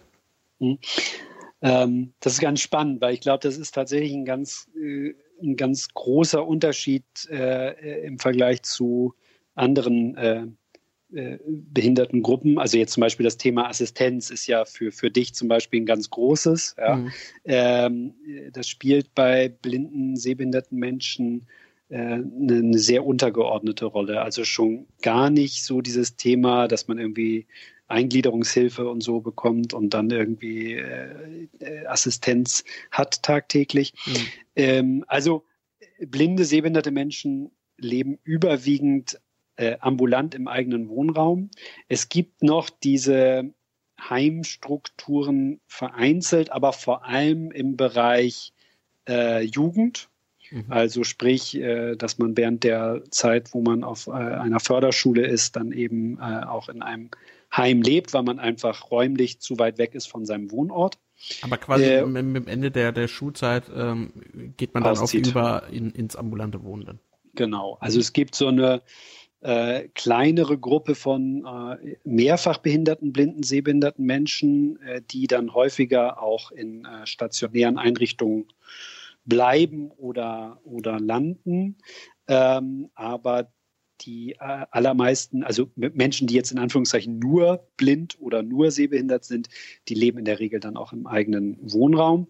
Und ähm, dann gibt es noch wiederum ähm, im, im Seniorenalter gibt es teilweise äh, Senioreneinrichtungen, die sich auf blinde, sehbehinderte Bewohner spezialisiert haben. Mhm. Ähm, aber so im äh, größten Teil des, äh, äh, der größte Teil der, der Personen lebt im eigenen Wohnraum. Und dann ist eben die Frage, wie funktioniert das?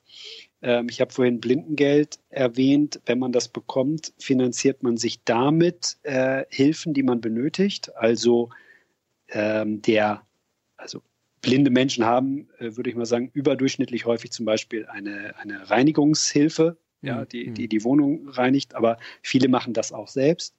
Ähm, ähm, oder man braucht zum Beispiel häufiger ja mal Assistenz, um von A nach B zu kommen. Ähm, wenn man jetzt in irgendwelche Stadtteile muss, wo man sich nicht auskennt, zum Beispiel, äh, dann ist es halt schwieriger, sich eigenständig mit dem Stock oder dem Führhund zu orientieren. Das heißt, blinde Menschen fahren häufiger auch mal Taxi. Also dafür kann man dann auch das Blindengeld äh, benutzen. Oder eben auch für Hilfsmittel, für technische Hilfsmittel, die, die einem den Alltag erleichtern.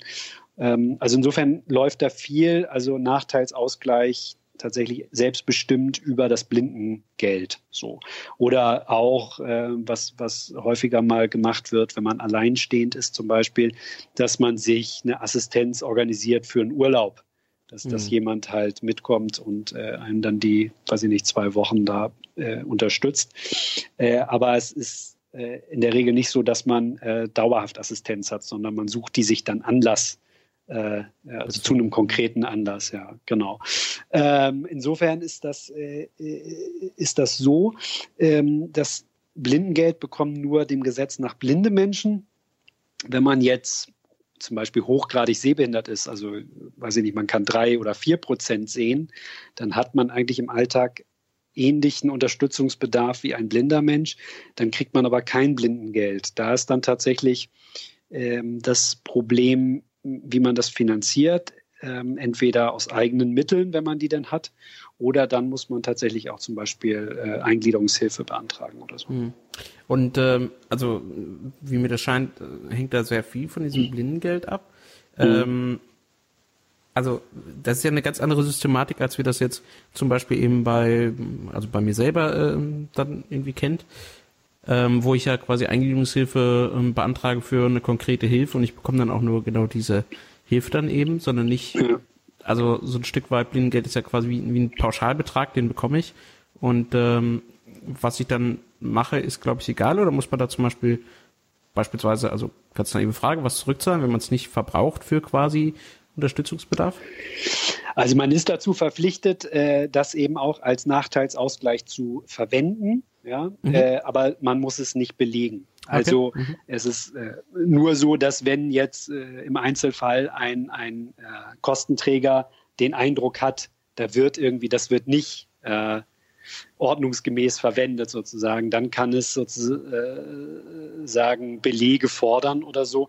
Aber in meinem persönlichen Umfeld ist das noch nie, mhm. nie geschehen. So und ähm, das ist tatsächlich eine ganz andere Systematik. Das ist äh, ja auch eine einkommensunabhängige Leistung. Das heißt, ähm, egal ob ich jetzt berufstätig bin und äh, Gehalt habe oder ob ich äh, äh Sozialhilfeempfänger bin, ich habe Anspruch auf dieses Blindengeld einfach nur aufgrund meiner Behinderung, äh, weil eben angenommen wird, dass äh, jeder Mensch, der blind ist, eben im Alltag ähm, dieses Geld benötigt, um eben äh, diese Nachteile auszugleichen.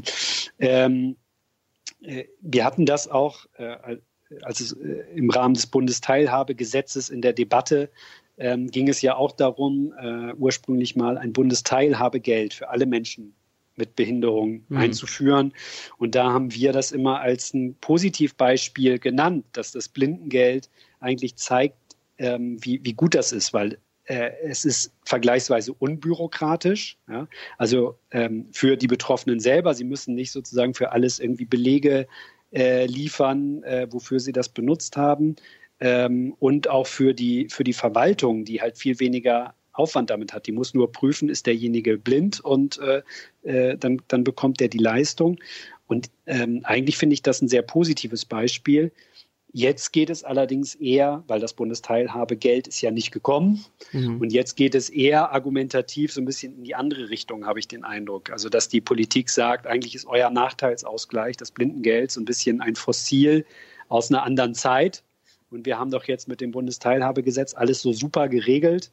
Und eigentlich sind doch eher so äh, passgenaue Leistung ja, genau. also, äh, das Bessere. So. Also ähm, ich, ich, will da jetzt nicht irgendwie, also ich, ich kenne mich mit dieser Debatte quasi nicht aus, aus, aus oh. der Sicht von äh, blinden Menschen, aber ich hätte jetzt aus meiner naiven Perspektive oder aus meiner Perspektive vor allen Dingen gesagt, aber gibt es da nicht die große Gefahr, dass ich zum Beispiel in einer sehr individuellen Situation, ja, also wir sprechen immer von Personenzentrierung, äh, dann vielleicht den Fall habe, dass da jemand jeden Tag irgendwo mit dem Taxi meinetwegen hinfahren muss, ja, äh, jeden Tag irgendwo in einem, in einem anderen äh, Ort oder so ist, wo er sich nicht mhm. auskennt und jetzt von dem ähm, ja gedeckelten Betrag, den es eben als Blindengeld gibt, ähm, das finanzieren soll. Das kann ja meinetwegen bei dem einen Fall, ich sag mal, eher positiv sein, wenn ich quasi kaum außer Haus gehe, jetzt mal platt gesagt, ja, und, und ja, auch ja. irgendwie auch sonst versorgt bin, dann äh, habe ich da quasi ein in Anführungszeichen Einkommen, was ich da nicht, nicht benutze für, für als Nachteilsausgleich.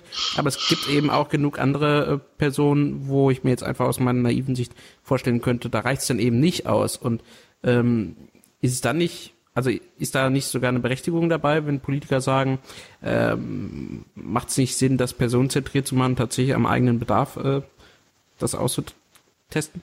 Hm. Das Problem ist äh, eher, eher das, dass das Blindengeld äh, in den letzten Jahren total fragmentiert ist in Deutschland, weil das ist eine Bundeslandleistung und ähm, einige Bundesländer haben das Blindengeld sehr stark gekürzt und äh, zeitweise war es zum Beispiel in Niedersachsen sogar mal abgeschafft. Ähm, und ähm, das ist vor allem ein Problem für die Betroffenen, die da dann leben, die dann, äh, weiß ich nicht, die bekommen dann vielleicht 300 Euro im Monat. In anderen Bundesländern kriegt man 600 Euro. Das ist halt eine große Ungerechtigkeit. Es gibt eigentlich so ein, äh, ein, eine Aussage dazu, was auf jeden Fall gebraucht wird an Nachteilsausgleich, äh, was sich auch äh, bewährt hat.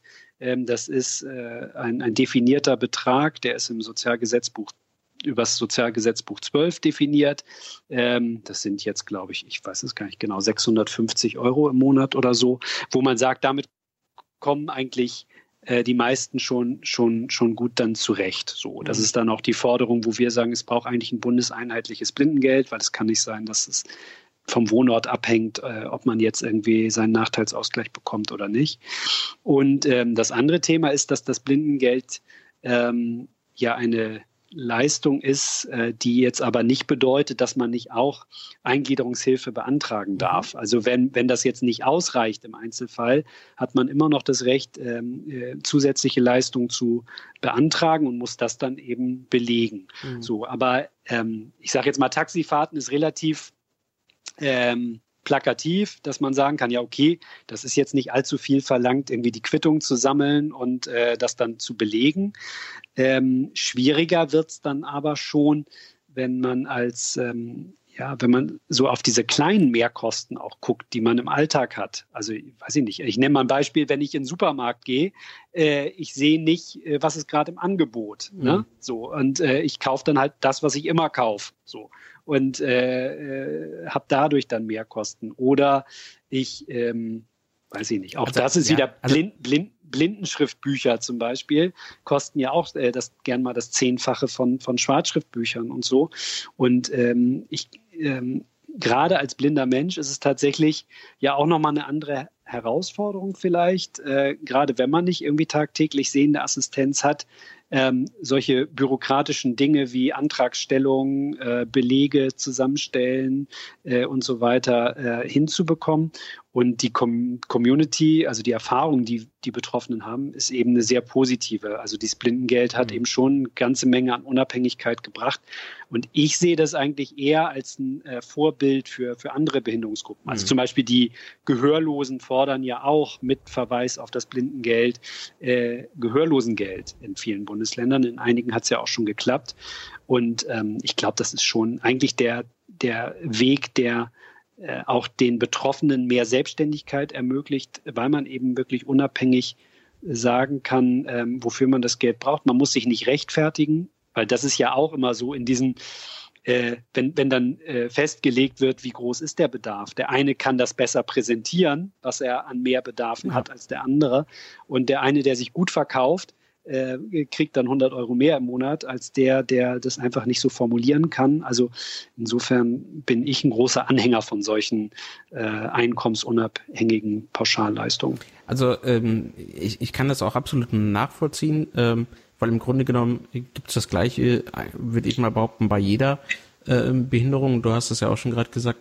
Ähm, auch ich ja als, als Rollstuhlfahrer habe ganz viele Zusatzkosten, die mir ja auch von niemandem irgendwie, irgendwie anerkannt oder gezahlt werden, mhm. oder, beziehungsweise ähm, die man schlichtweg äh, allein schon aus also die, die kann man nicht alle beantragen, ja. Also äh, ja, ja. irgendwie, äh, ich kaufe mir zum Beispiel auch mal spezielle äh, Rollstuhlhosen, ja, wenn man einfach, wenn man den ganzen Tag sitzt, irgendwie nicht äh, die normale Jeans mit Knöpfen am Arsch oder so kaufen kann. Ähm, ja. So, und die kosten aber halt auch irgendwie äh, immer 120 Euro und Mag sein, dass irgendwie andere Leute sich auch normale Jeans kaufen, die 100 Euro kosten, aber normalerweise würde ich das halt nicht, ja, und mir irgendwie ja, ja. für 20 Euro das Billigding irgendwie bei Kick rausholen oder so. Ähm, nur jetzt gehe ich ja nicht wegen jeder Jeans irgendwie zum Eingliederungshilfeträger und sag so, hallo, ähm, ich beantrage das jetzt hier. Ähm, ja, ganz zu, davon zu schweigen, ob mir das überhaupt irgendwie anerkannt werden würde. Also da gibt's ja ganz viele solche Bereiche und ich glaube auch, mhm. dass ähm, ähm, dass es eigentlich da so eine Mischform ähm, braucht, ja. Also genauso wie du das gesagt hast, klar, auch wenn ich als, als blinder Mensch noch einen zusätzlichen Bedarf habe, warum auch immer, dann habe ich da das Recht ähm, und den Anspruch, das über Eingliederungshilfe oder ähnliches ähm, einzufordern. Ähm, und, also ist und, zum Beispiel ja. äh, ist zum Beispiel häufig der Fall, wenn blinde Menschen studieren, ja, mhm. dass sie da dann, um dieses Studium machen zu können, äh, eben zusätzlichen Unterstützungsbedarf haben. Also jemand, der mit mir äh, in die Bibliothek geht oder der mir Sachen einscannt, Texte einscannt oder ähm, äh, dass mir jemand Texte aufliest oder so, die, die, müssen ja bezahlt werden, diese Personen. Und da ist wahrscheinlich es, äh, sagt, was irgendwie auf der Präsentation steht, während der Prof. Ja, genau. Mhm. Genau. Und äh, das sind dann so Sachen, wo man dann eben auch Eingliederungshilfe beantragt. So. Mhm. Wie ist das, äh, fällt mir gerade spontan ein zum Bundeshalbergesetz. Ähm, es gibt ja jetzt zum ersten Mal den, den Bereich Leistung zur Verständigung drin. Ähm, ist das erstens überhaupt relevant zum Beispiel für, für Menschen mit Sehbehinderung? Ähm, oder? Ähm, also eher nicht. Mhm, also ähm, äh, es ist tatsächlich dann eher auch ein Thema, wenn man zum Beispiel Dolmetscher braucht für, für Gebärdensprache oder so. Ähm, eher ein Thema ist es für taubblinde Menschen, ähm, also äh, Menschen, die weder sehen noch hören können. Die äh, sind ja auf äh, Dolmetscher angewiesen, die zum Beispiel lormen können. Das ist dieses mhm. Äh, Handalphabet sozusagen, dass man in die Hand reinschreibt, ähm, ähm, ähm was gesagt wird oder so geführte Gebärden, also dass man die Gebärden abfühlt. ja, also die haben natürlich einen äh, hohen äh, Bedarf auch an sowas. Aber für, für blinde Menschen ist das eher, mhm. ist dieses Kommunikationsthema im Alltag ein nicht ganz so großes. Also meistens ist es irgendwie damit getan, dass man äh, darauf hinweist, dass man, dass Dinge verbalisiert werden müssen, ähm, die irgendwie nur visuell sind. Also du hast vorhin jetzt, hast du ja gerade mal was mit Präsentationen gesagt und so. Das war äh, ist dann manchmal so ein Thema, aber ähm, sagen wir mal so, äh, Kommunikationsunterstützung hat man eher, braucht man dann eher nicht hm. so im Alltag. Okay. Ähm, aber da äh, kommen wir vielleicht, also ich habe noch so ein, zwei Fragen. Ähm, vor allen Dingen, wo wir gerade eben dieses Thema Präsentation, also quasi Bildschirminhalte äh, nochmal hatten. Ähm, wie, wie stellt sich das so aus seiner Sicht da, gerade so bei großen Veranstaltungen, bei Kongressen, meinetwegen beim Studium mhm. oder ähnlichem. Ähm, also ich gebe mal ehrlich zu, ich vergesse das auch häufig, wenn ich irgendwie Veranstaltungen organisiere, vorher dran zu denken, was mache ich eigentlich, wenn ein Mensch mit einer Sehbehinderung da ist und meinetwegen entweder äh, ja dort ich selber einen Vortrag halte oder ein Vortragender ist, ja, weil dann muss man natürlich sowas anders konzipieren. Wenn ich sonst irgendwie nur meinetwegen Bilder an die Wand werfe und völlig selbstverständlich davon ausgehe, dass das eben jetzt gerade alle sehen und ich dann darauf mhm. Bezug nehme, ohne es zu erklären. Ähm, ähm, wie hat sich das entwickelt in den, in den letzten Jahren und ähm, gibt es da vielleicht auch von deiner Seite irgendwie einen Tipp, wo du sagst so, hey, ähm, wenn ich oder andere Leute, die hier vielleicht einen Podcast hören, mal so Veranstaltungen organisieren, lest euch mal diese, weiß nicht, zehn Punkte durch. Äh, wenn ihr die beachtet, dann wäre es ziemlich, ziemlich geil. Äh, ja, also, also äh, man kann sich immer gut die Seite Ramp Up Me äh, äh, anlesen, bei, äh, durchlesen bei sowas. Da steht auch einiges zum Thema blind sehbehindert. Ähm, grundsätzlich ist es so, dass sich da meines, meinem Eindruck nach noch nicht allzu viel mhm. getan hat. Also es ist ja inzwischen durchaus ähm, äh, häufiger mal so, dass äh, zum Beispiel äh, Gebärdensprachdolmetscher und Schriftdolmetscher und so zur Verfügung stehen, also für schwerhörige und gehörlose Menschen. Ähm, auf das Thema Blind-Sehbehinderung ist man eigentlich nicht so, hm. nicht so wirklich eingestellt. Also, dass man ähm, da, da ist es in der Regel so, dass ich dann, wenn ich mich irgendwo anmelde von, von von, äh, von selbst, dass ich dann auf die Veranstalter im Vorhinein zugehe und sage, ähm, ja, ich bin blind und ich brauche äh, zum Beispiel die Präsentation vorher äh, per E-Mail, dass man mir die vorher schon mal schickt, weil dann, äh, dann weiß ich, was da an die Wand geworfen wird. Ähm, oder dass ich dann eben während der Veranstaltung den Referenten tatsächlich anspreche und sage, ich bin blind, ich kann das nicht sehen, beschreiben Sie das mal. Und dann ist es in der Regel tatsächlich so, dass die völlig also er, also äh, mir hat bisher noch keiner gesagt, er macht das dann nicht so, ja. äh, aber dass die schon erstmal, man merkt schon am Anfang etwas überfordert sind, weil das ganze Vortragskonzept ja darauf basiert, dass man Dinge an die Wand wirft, ja, wie du eben gesagt hast, ne, wo, wo man dann weiß, das sehen die Leute. Und äh, es, es reicht dann eben nicht zu sagen, ja, wie sie hier sehen, bla bla mhm. bla, sondern man muss dann schon nochmal sagen, was man da sieht. Ähm, das hängt dann aber wirklich auch sehr vom Referenten ab, ja. wie gut der damit zurechtkommt. Da fällt auch. mir gerade ein, also besonders schlechte Referenten, sagt man ja normalerweise, lesen einfach nur genau das vor, was auf der Präsentation steht. Das sind und, super und, Referenten. Ja, genau, ne? also das, genau, ja, spannend. Ja. Nee, also so, ähm, das ist aber ja auch ein bisschen, also da merkt man dann schon auch, welche Funktion ähm, hat diese Präsentation eigentlich. Mhm. Manchmal ist es auch so, dass da wirklich gar nichts äh, Zusätzliches äh, vermittelt wird zu dem, was der Referent eh erzählt. Also auch wenn er es nicht eins zu eins vorliest, aber ähm, ich, ich bin es natürlich gewöhnt, äh, habe ich auch keine Wahl, ähm, dass ich auf das gesprochene Wort achte. Mhm. So. Und ähm, ganz oft ist es ja so, dass das, was an die Wand geworfen wird, eigentlich nur das gesprochene Wort nochmal unterstreicht. So. Ähm, wirklich zusätzlich verbalisiert werden muss es ja vor allem dann, wenn es irgendwie einen Mehrwert hat an Informationen. Äh, wenn da irgendwie jetzt ein Bild ist zum Beispiel, was irgendwas verdeutlicht, dann äh, muss dieses Bild natürlich beschrieben werden, damit ich da irgendwie weiß, was das verdeutlichen soll. Ähm, wenn da aber eigentlich nur noch mal sozusagen die Kernaussagen in Schriftform stehen, die der Referent eh gerade vorträgt, dann muss er die natürlich auch nicht noch mal vorlesen. So, also das ist dann auch so ein bisschen situationsabhängig und hängt davon ab, welche Funktion die Präsentation hat. Und was also neben diesem Thema Referenten halt noch eine Rolle spielt, du hast jetzt auch so das Schlagwort Kongresse und so genannt zum Beispiel, ähm, da kommt man dann wirklich auch wieder zu dem Thema äh, Assistenz. Also dass, äh, dass man im Idealfall als Veranstalter darauf achtet, dass Menschen, die einen Assistenzbedarf haben, äh, dass für die auch irgendwie Begleitpersonen zum Beispiel da sind. Also ich brauche jetzt niemanden, der den ganzen Vortrag an meiner Seite sitzt, aber ich brauche zum Beispiel vielleicht jemanden, der mich in den äh, Veranstaltungssaal bringt, ne? Mhm. weil ich da in so einem riesen Kongresscenter bin und das alleine nicht finden würde, wenn da irgendwie äh, tausende Menschen äh, durcheinander laufen oder so. Oder man macht sich sogar Gedanken darüber, dass man ähm, äh, für Barrierefreiheit sorgt im Sinne von, dass man Bodenindikatoren äh, aufklebt. Also es, wir haben ja gesagt, ne, es gibt diese Leitstreifen zum Beispiel an Bahnhöfen oder eben bei Kreuzungen oder so.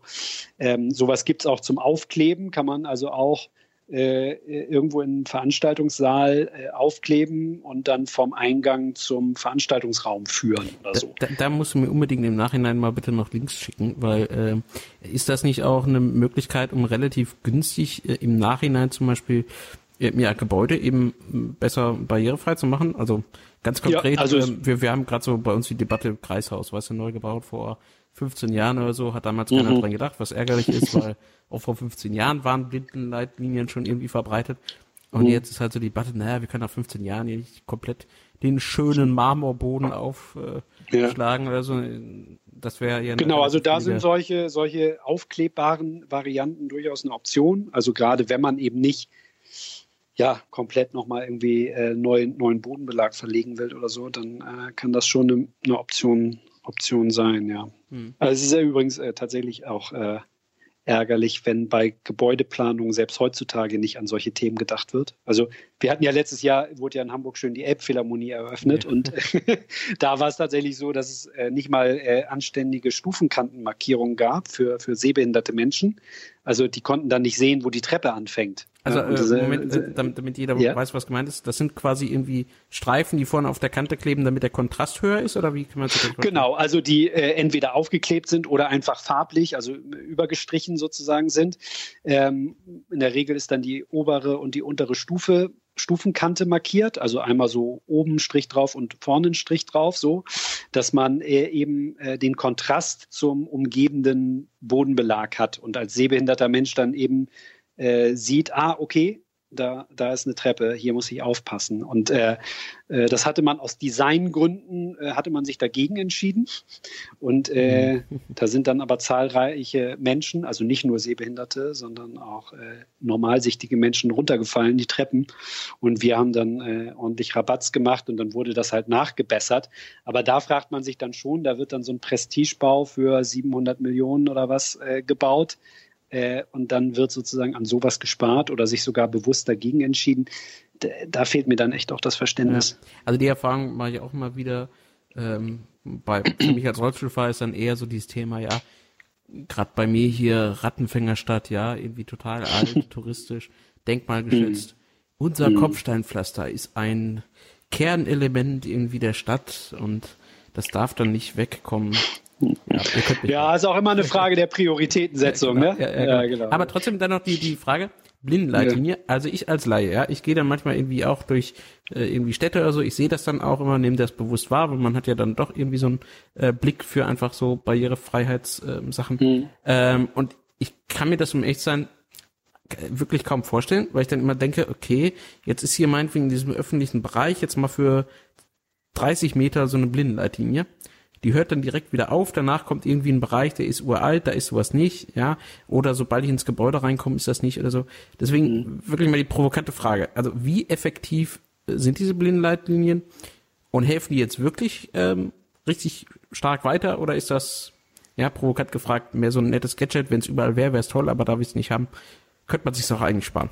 Stell ich mal die Gegenfrage, wie, wie, wie, kommen wir dann dahin, dass es irgendwann überall ist? Also das ist ja tatsächlich äh, auch ein Argument, was ich immer mal wieder höre, wenn mhm. wir das fordern, ähm, dass dann äh, Stadtplaner oder so sagen, ja, aber drumherum sind die ja nirgends. Mhm. So, äh, nur dann sagen wir ja, mit dem Argument würde man ja nie dahin kommen. Ne? Also weil es ist ja unwahrscheinlich, dass von heute auf morgen die ganze Stadt damit äh, ausge belastet wird. Äh, äh, insofern muss man ja irgendwo anfangen. Und ich bin immer dafür, dass man mindestens mal da anfängt, wo man eh neu baut. Ja. Also da, wo man irgendwie, weiß ich nicht, äh, einen Straßenzug äh, saniert, dass man da dann auch ähm, damit arbeitet. Und ein anderer Punkt ist vielleicht auch noch, der sich dann für sehende Menschen auch gar nicht so erschließt. Die denken dann, ah, das hört dann da wieder auf, na super, wie, wie soll der jetzt weiterkommen, der blinde Mensch? Ähm, aber es ist durchaus auch so, dass man nicht in jedem Bereich äh, diese Bodenindikatoren überhaupt benötigt, mhm. weil ähm, es gibt auch äh, Bereiche, wo man sich als blinder, sehbehinderter Mensch äh, einfach orientiert an der äh, äh, inneren Leitlinie, an der also sprich, da sind Häuser oder so, dann weiß man, da kann man dran längs laufen oder äh, an der äußeren Leitlinie, also sprich eine Bordsteinkante oder so.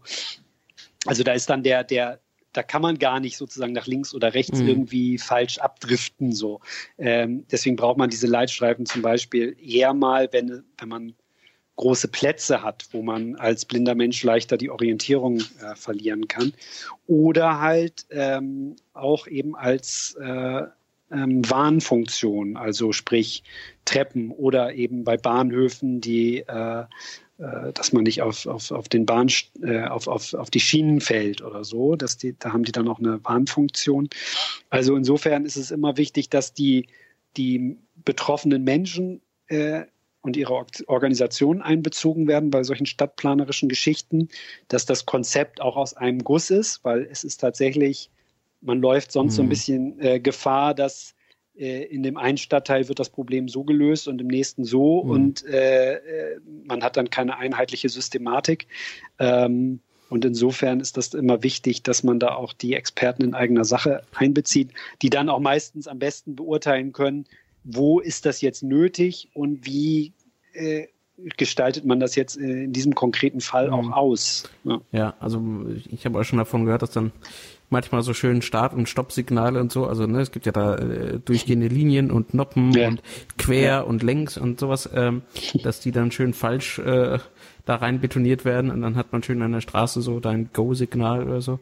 Ähm, aber im, im Übrigen, das genau. erinnert mich stark an die Debatte, die wir ja auch, also ne, als Rollstuhlfahrer habe ich das ja auch oft, so nach dem Motto, warum habt ihr das hier noch nicht barrierefrei gebaut? Hier sind irgendwie drei Stufen. Ja, hier war ja noch nie ein Behinderter drin. Ja, genau. Ja, ja, rate warum. So, und das ist genau das, was du ja auch äh, sagst. Ähm, ja, klar, wenn man nie anfängt und nie das irgendwie Stück für Stück ähm, umsetzt, ja, dann braucht man sich nicht wundern, wenn wenn wenn es halt irgendwann auch keinen Sinn macht, ja. So, genau. Ja ähm, wir haben fast zwei Stunden äh, gesprochen. Ähm, Oha, äh, okay. Äh, genau. Ähm, ich, ich, ich, hoffe, es, ich hoffe, es hat jetzt auch aufgenommen. Ja, ja, doch, doch. Ja, ja, ach, sonst war es ein netter Plausch, ne? Ja, finde ich auch. Ja. Nein, also ich hätte aber noch ganz viele Fragen. Vielleicht können wir das tatsächlich nochmal wiederholen. Gerne, ähm, gerne. Aber hast du vielleicht jetzt nochmal äh, äh, was von dir, wo du sagst so, hey, stopp, Moment. Also bevor wir hier äh, so langsam einen Cut machen, ich habe noch etwas, was, das ich unbedingt loswerden will. Oder vielleicht auch so an die Menschen da draußen, die jetzt, wie ich ja auch, äh, keine Ahnung mhm. eigentlich davon haben. Ähm, Tipp, das sollte ich mir angucken, das, das sollte man so mitnehmen. Was, ja. was wünschst du dir von der Gesellschaft, um das große fast noch aufzumachen? Ja, ja, ja. Okay, dann machen wir noch mal zwei Stunden. nee, reicht ja ähm, vielleicht eine Sache. also äh, tatsächlich, was doch immer noch so das, das Zentrale ist, was im Alltag äh, neben fehlender Barrierefreiheit am meisten nervt, ist tatsächlich ähm, sind tatsächlich Vorurteile, denen man begegnet und äh, vielleicht so ein Alltagsappell, ähm, äh, aber ich fürchte, das muss ich auch nicht denen sagen, die diesen Podcast hören, sondern eigentlich Leuten, die gar keine Berührungspunkte ja, mit dem Thema so, behindern. Man kriegt immer nur die Leute irgendwie zu fassen, die eh schon pro Inklusion sind quasi oder die ein offenes Mindset haben und alle anderen äh, Genau, offenes nicht. Mindset. Offenes Mindset ist nämlich genau das, was ich eigentlich äh, äh rüberbringen will, ähm, dass man äh, sich nicht irgendwas denkt, wie der Mensch mit Behinderung jetzt wohl irgendwie zurechtkommt oder nicht zurechtkommt und ihm irgendwas aufdrängt, sondern ihn einfach fragt. So und äh, äh, und wenn man das Gefühl hat, eigentlich kommt er auch eh da ganz gut alleine zurecht, dann muss man ihn auch nicht mal fragen. Aber wenn man das Gefühl hat, man müsste ihn fragen, dann äh, ist das auch, finde ich, völlig okay. So, mhm. aber ich brauche keine aufgedrängte Hilfe bei meinem Arbeitsweg zum Beispiel, den ich jeden Tag seit zehn Jahren laufe oder so.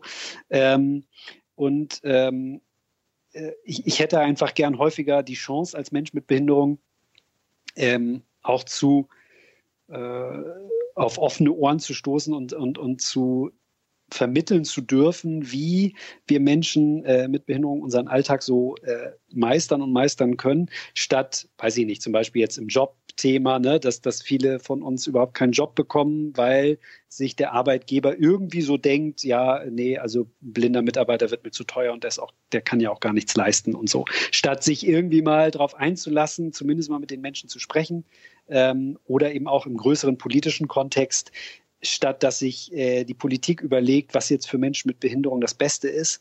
Ähm, mhm dass sie mit den Menschen mit Behinderung sprechen. Zum Beispiel andere Bezeichnungen auf dem Behindertenausweis ist super wichtig. Ne? Hm. Ja, genau, das ist also dann auch wieder so eine Frage. Die, die keine Ahnung haben. genau, weil die FDP ja gerade hier diesen Teilhabeausweis äh, fordert, also die Umbenennung.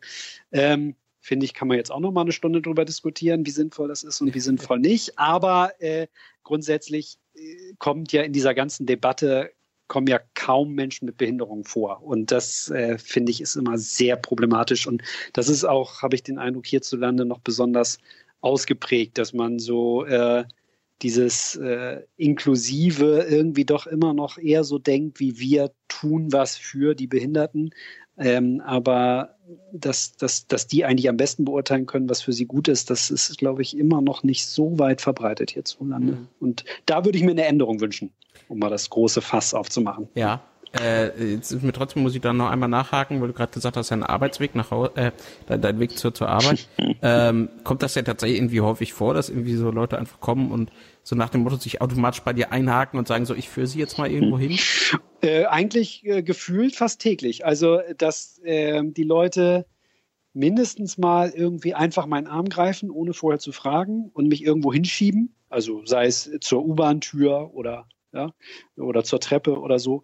Und äh, oft ist das eher dann sozusagen noch ein zusätzliches Risiko. Mhm. Also weil ich ja nicht damit rechne, dass jetzt jemand da plötzlich meinen Arm greift und äh, dann irgendwie aus meinem Bewegungsfluss rauskomme und eher ins Stolpern gerate, als wenn ich einfach mein Ding da machen kann. Also ähm, das kommt leider immer noch äh, häufig vor. Ähm, also das, das heißt, wenn ich jetzt, also um ehrlich zu sein, mir geht das auch manchmal ja. so, ja.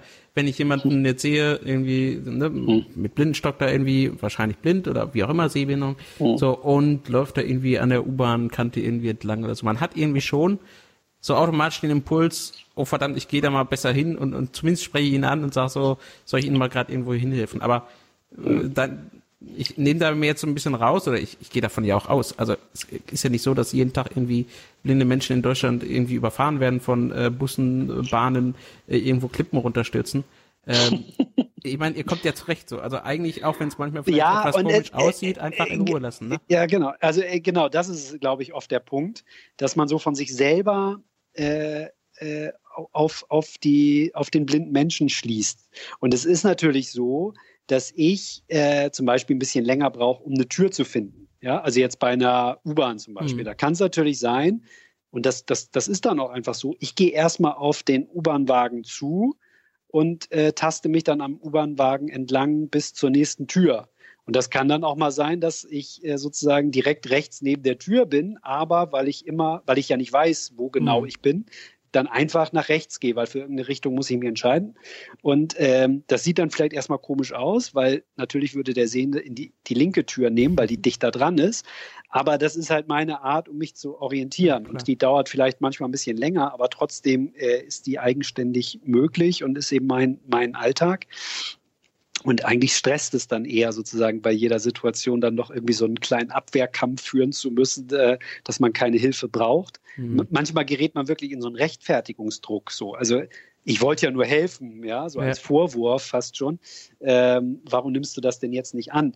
Ähm, ja, das ist halt meine, meine Entscheidung. Und na, ich sag mal, wenn wir äh, mit dem Stock nach draußen gehen, dann ist das ja auch nicht so, als würde es würde ein sehender Mensch jetzt die Augen zumachen und jetzt nach draußen gehen mit so einem Stock in der Hand, sondern äh, ich habe das ja auch geübt, mit diesem Stock zu gehen. Da gibt's äh, richtig ausführliche Orientierungs- und Mobilitätstrainings mit ausgebildeten Reha-Lehrern und so. Das ist äh, nichts, was man äh, mal eben so lernt, sondern äh, wo man zig Stunden äh, für, für aufbringt, um sich dann eben mit dem Stock und dem Gehör zu orientieren. Und insofern komme ich da natürlich ganz anders zurecht, als wenn man sich jetzt einfach so vorstellt, man würde mit verbundenen Augen durch die Stadt laufen. Und das ist aber, glaube ich, immer noch so ein bisschen das Bild, was, was, äh, was sehende Menschen, die noch nie mit uns zu tun haben, dann haben. Und wie sollen sie es auch anders mhm. wissen letztendlich? Ne? Aber ähm, ich, ich finde halt auch da wieder, dann, dann muss man halt irgendwie fragen oder sich im Internet informieren. Es gibt da ja tolle Blogs von blinden Bloggern und so. Also, die wir auch da, verlinken äh, werden. Ja, sehr gut, ja. Und ähm, ähm, äh, also wenn nicht, statt sich irgendwas so zu, zu überlegen, wie es wahrscheinlich ist, ähm, Ähm, das gilt allerdings ja auch für viele andere Bereiche im Leben. Ja, also äh, merkt man mitnehmen, nicht unbedingt einfach äh, generell bei behinderten Menschen nicht einfach hingehen. Äh, meinen, man müsste jetzt äh, Robin Hood spielen.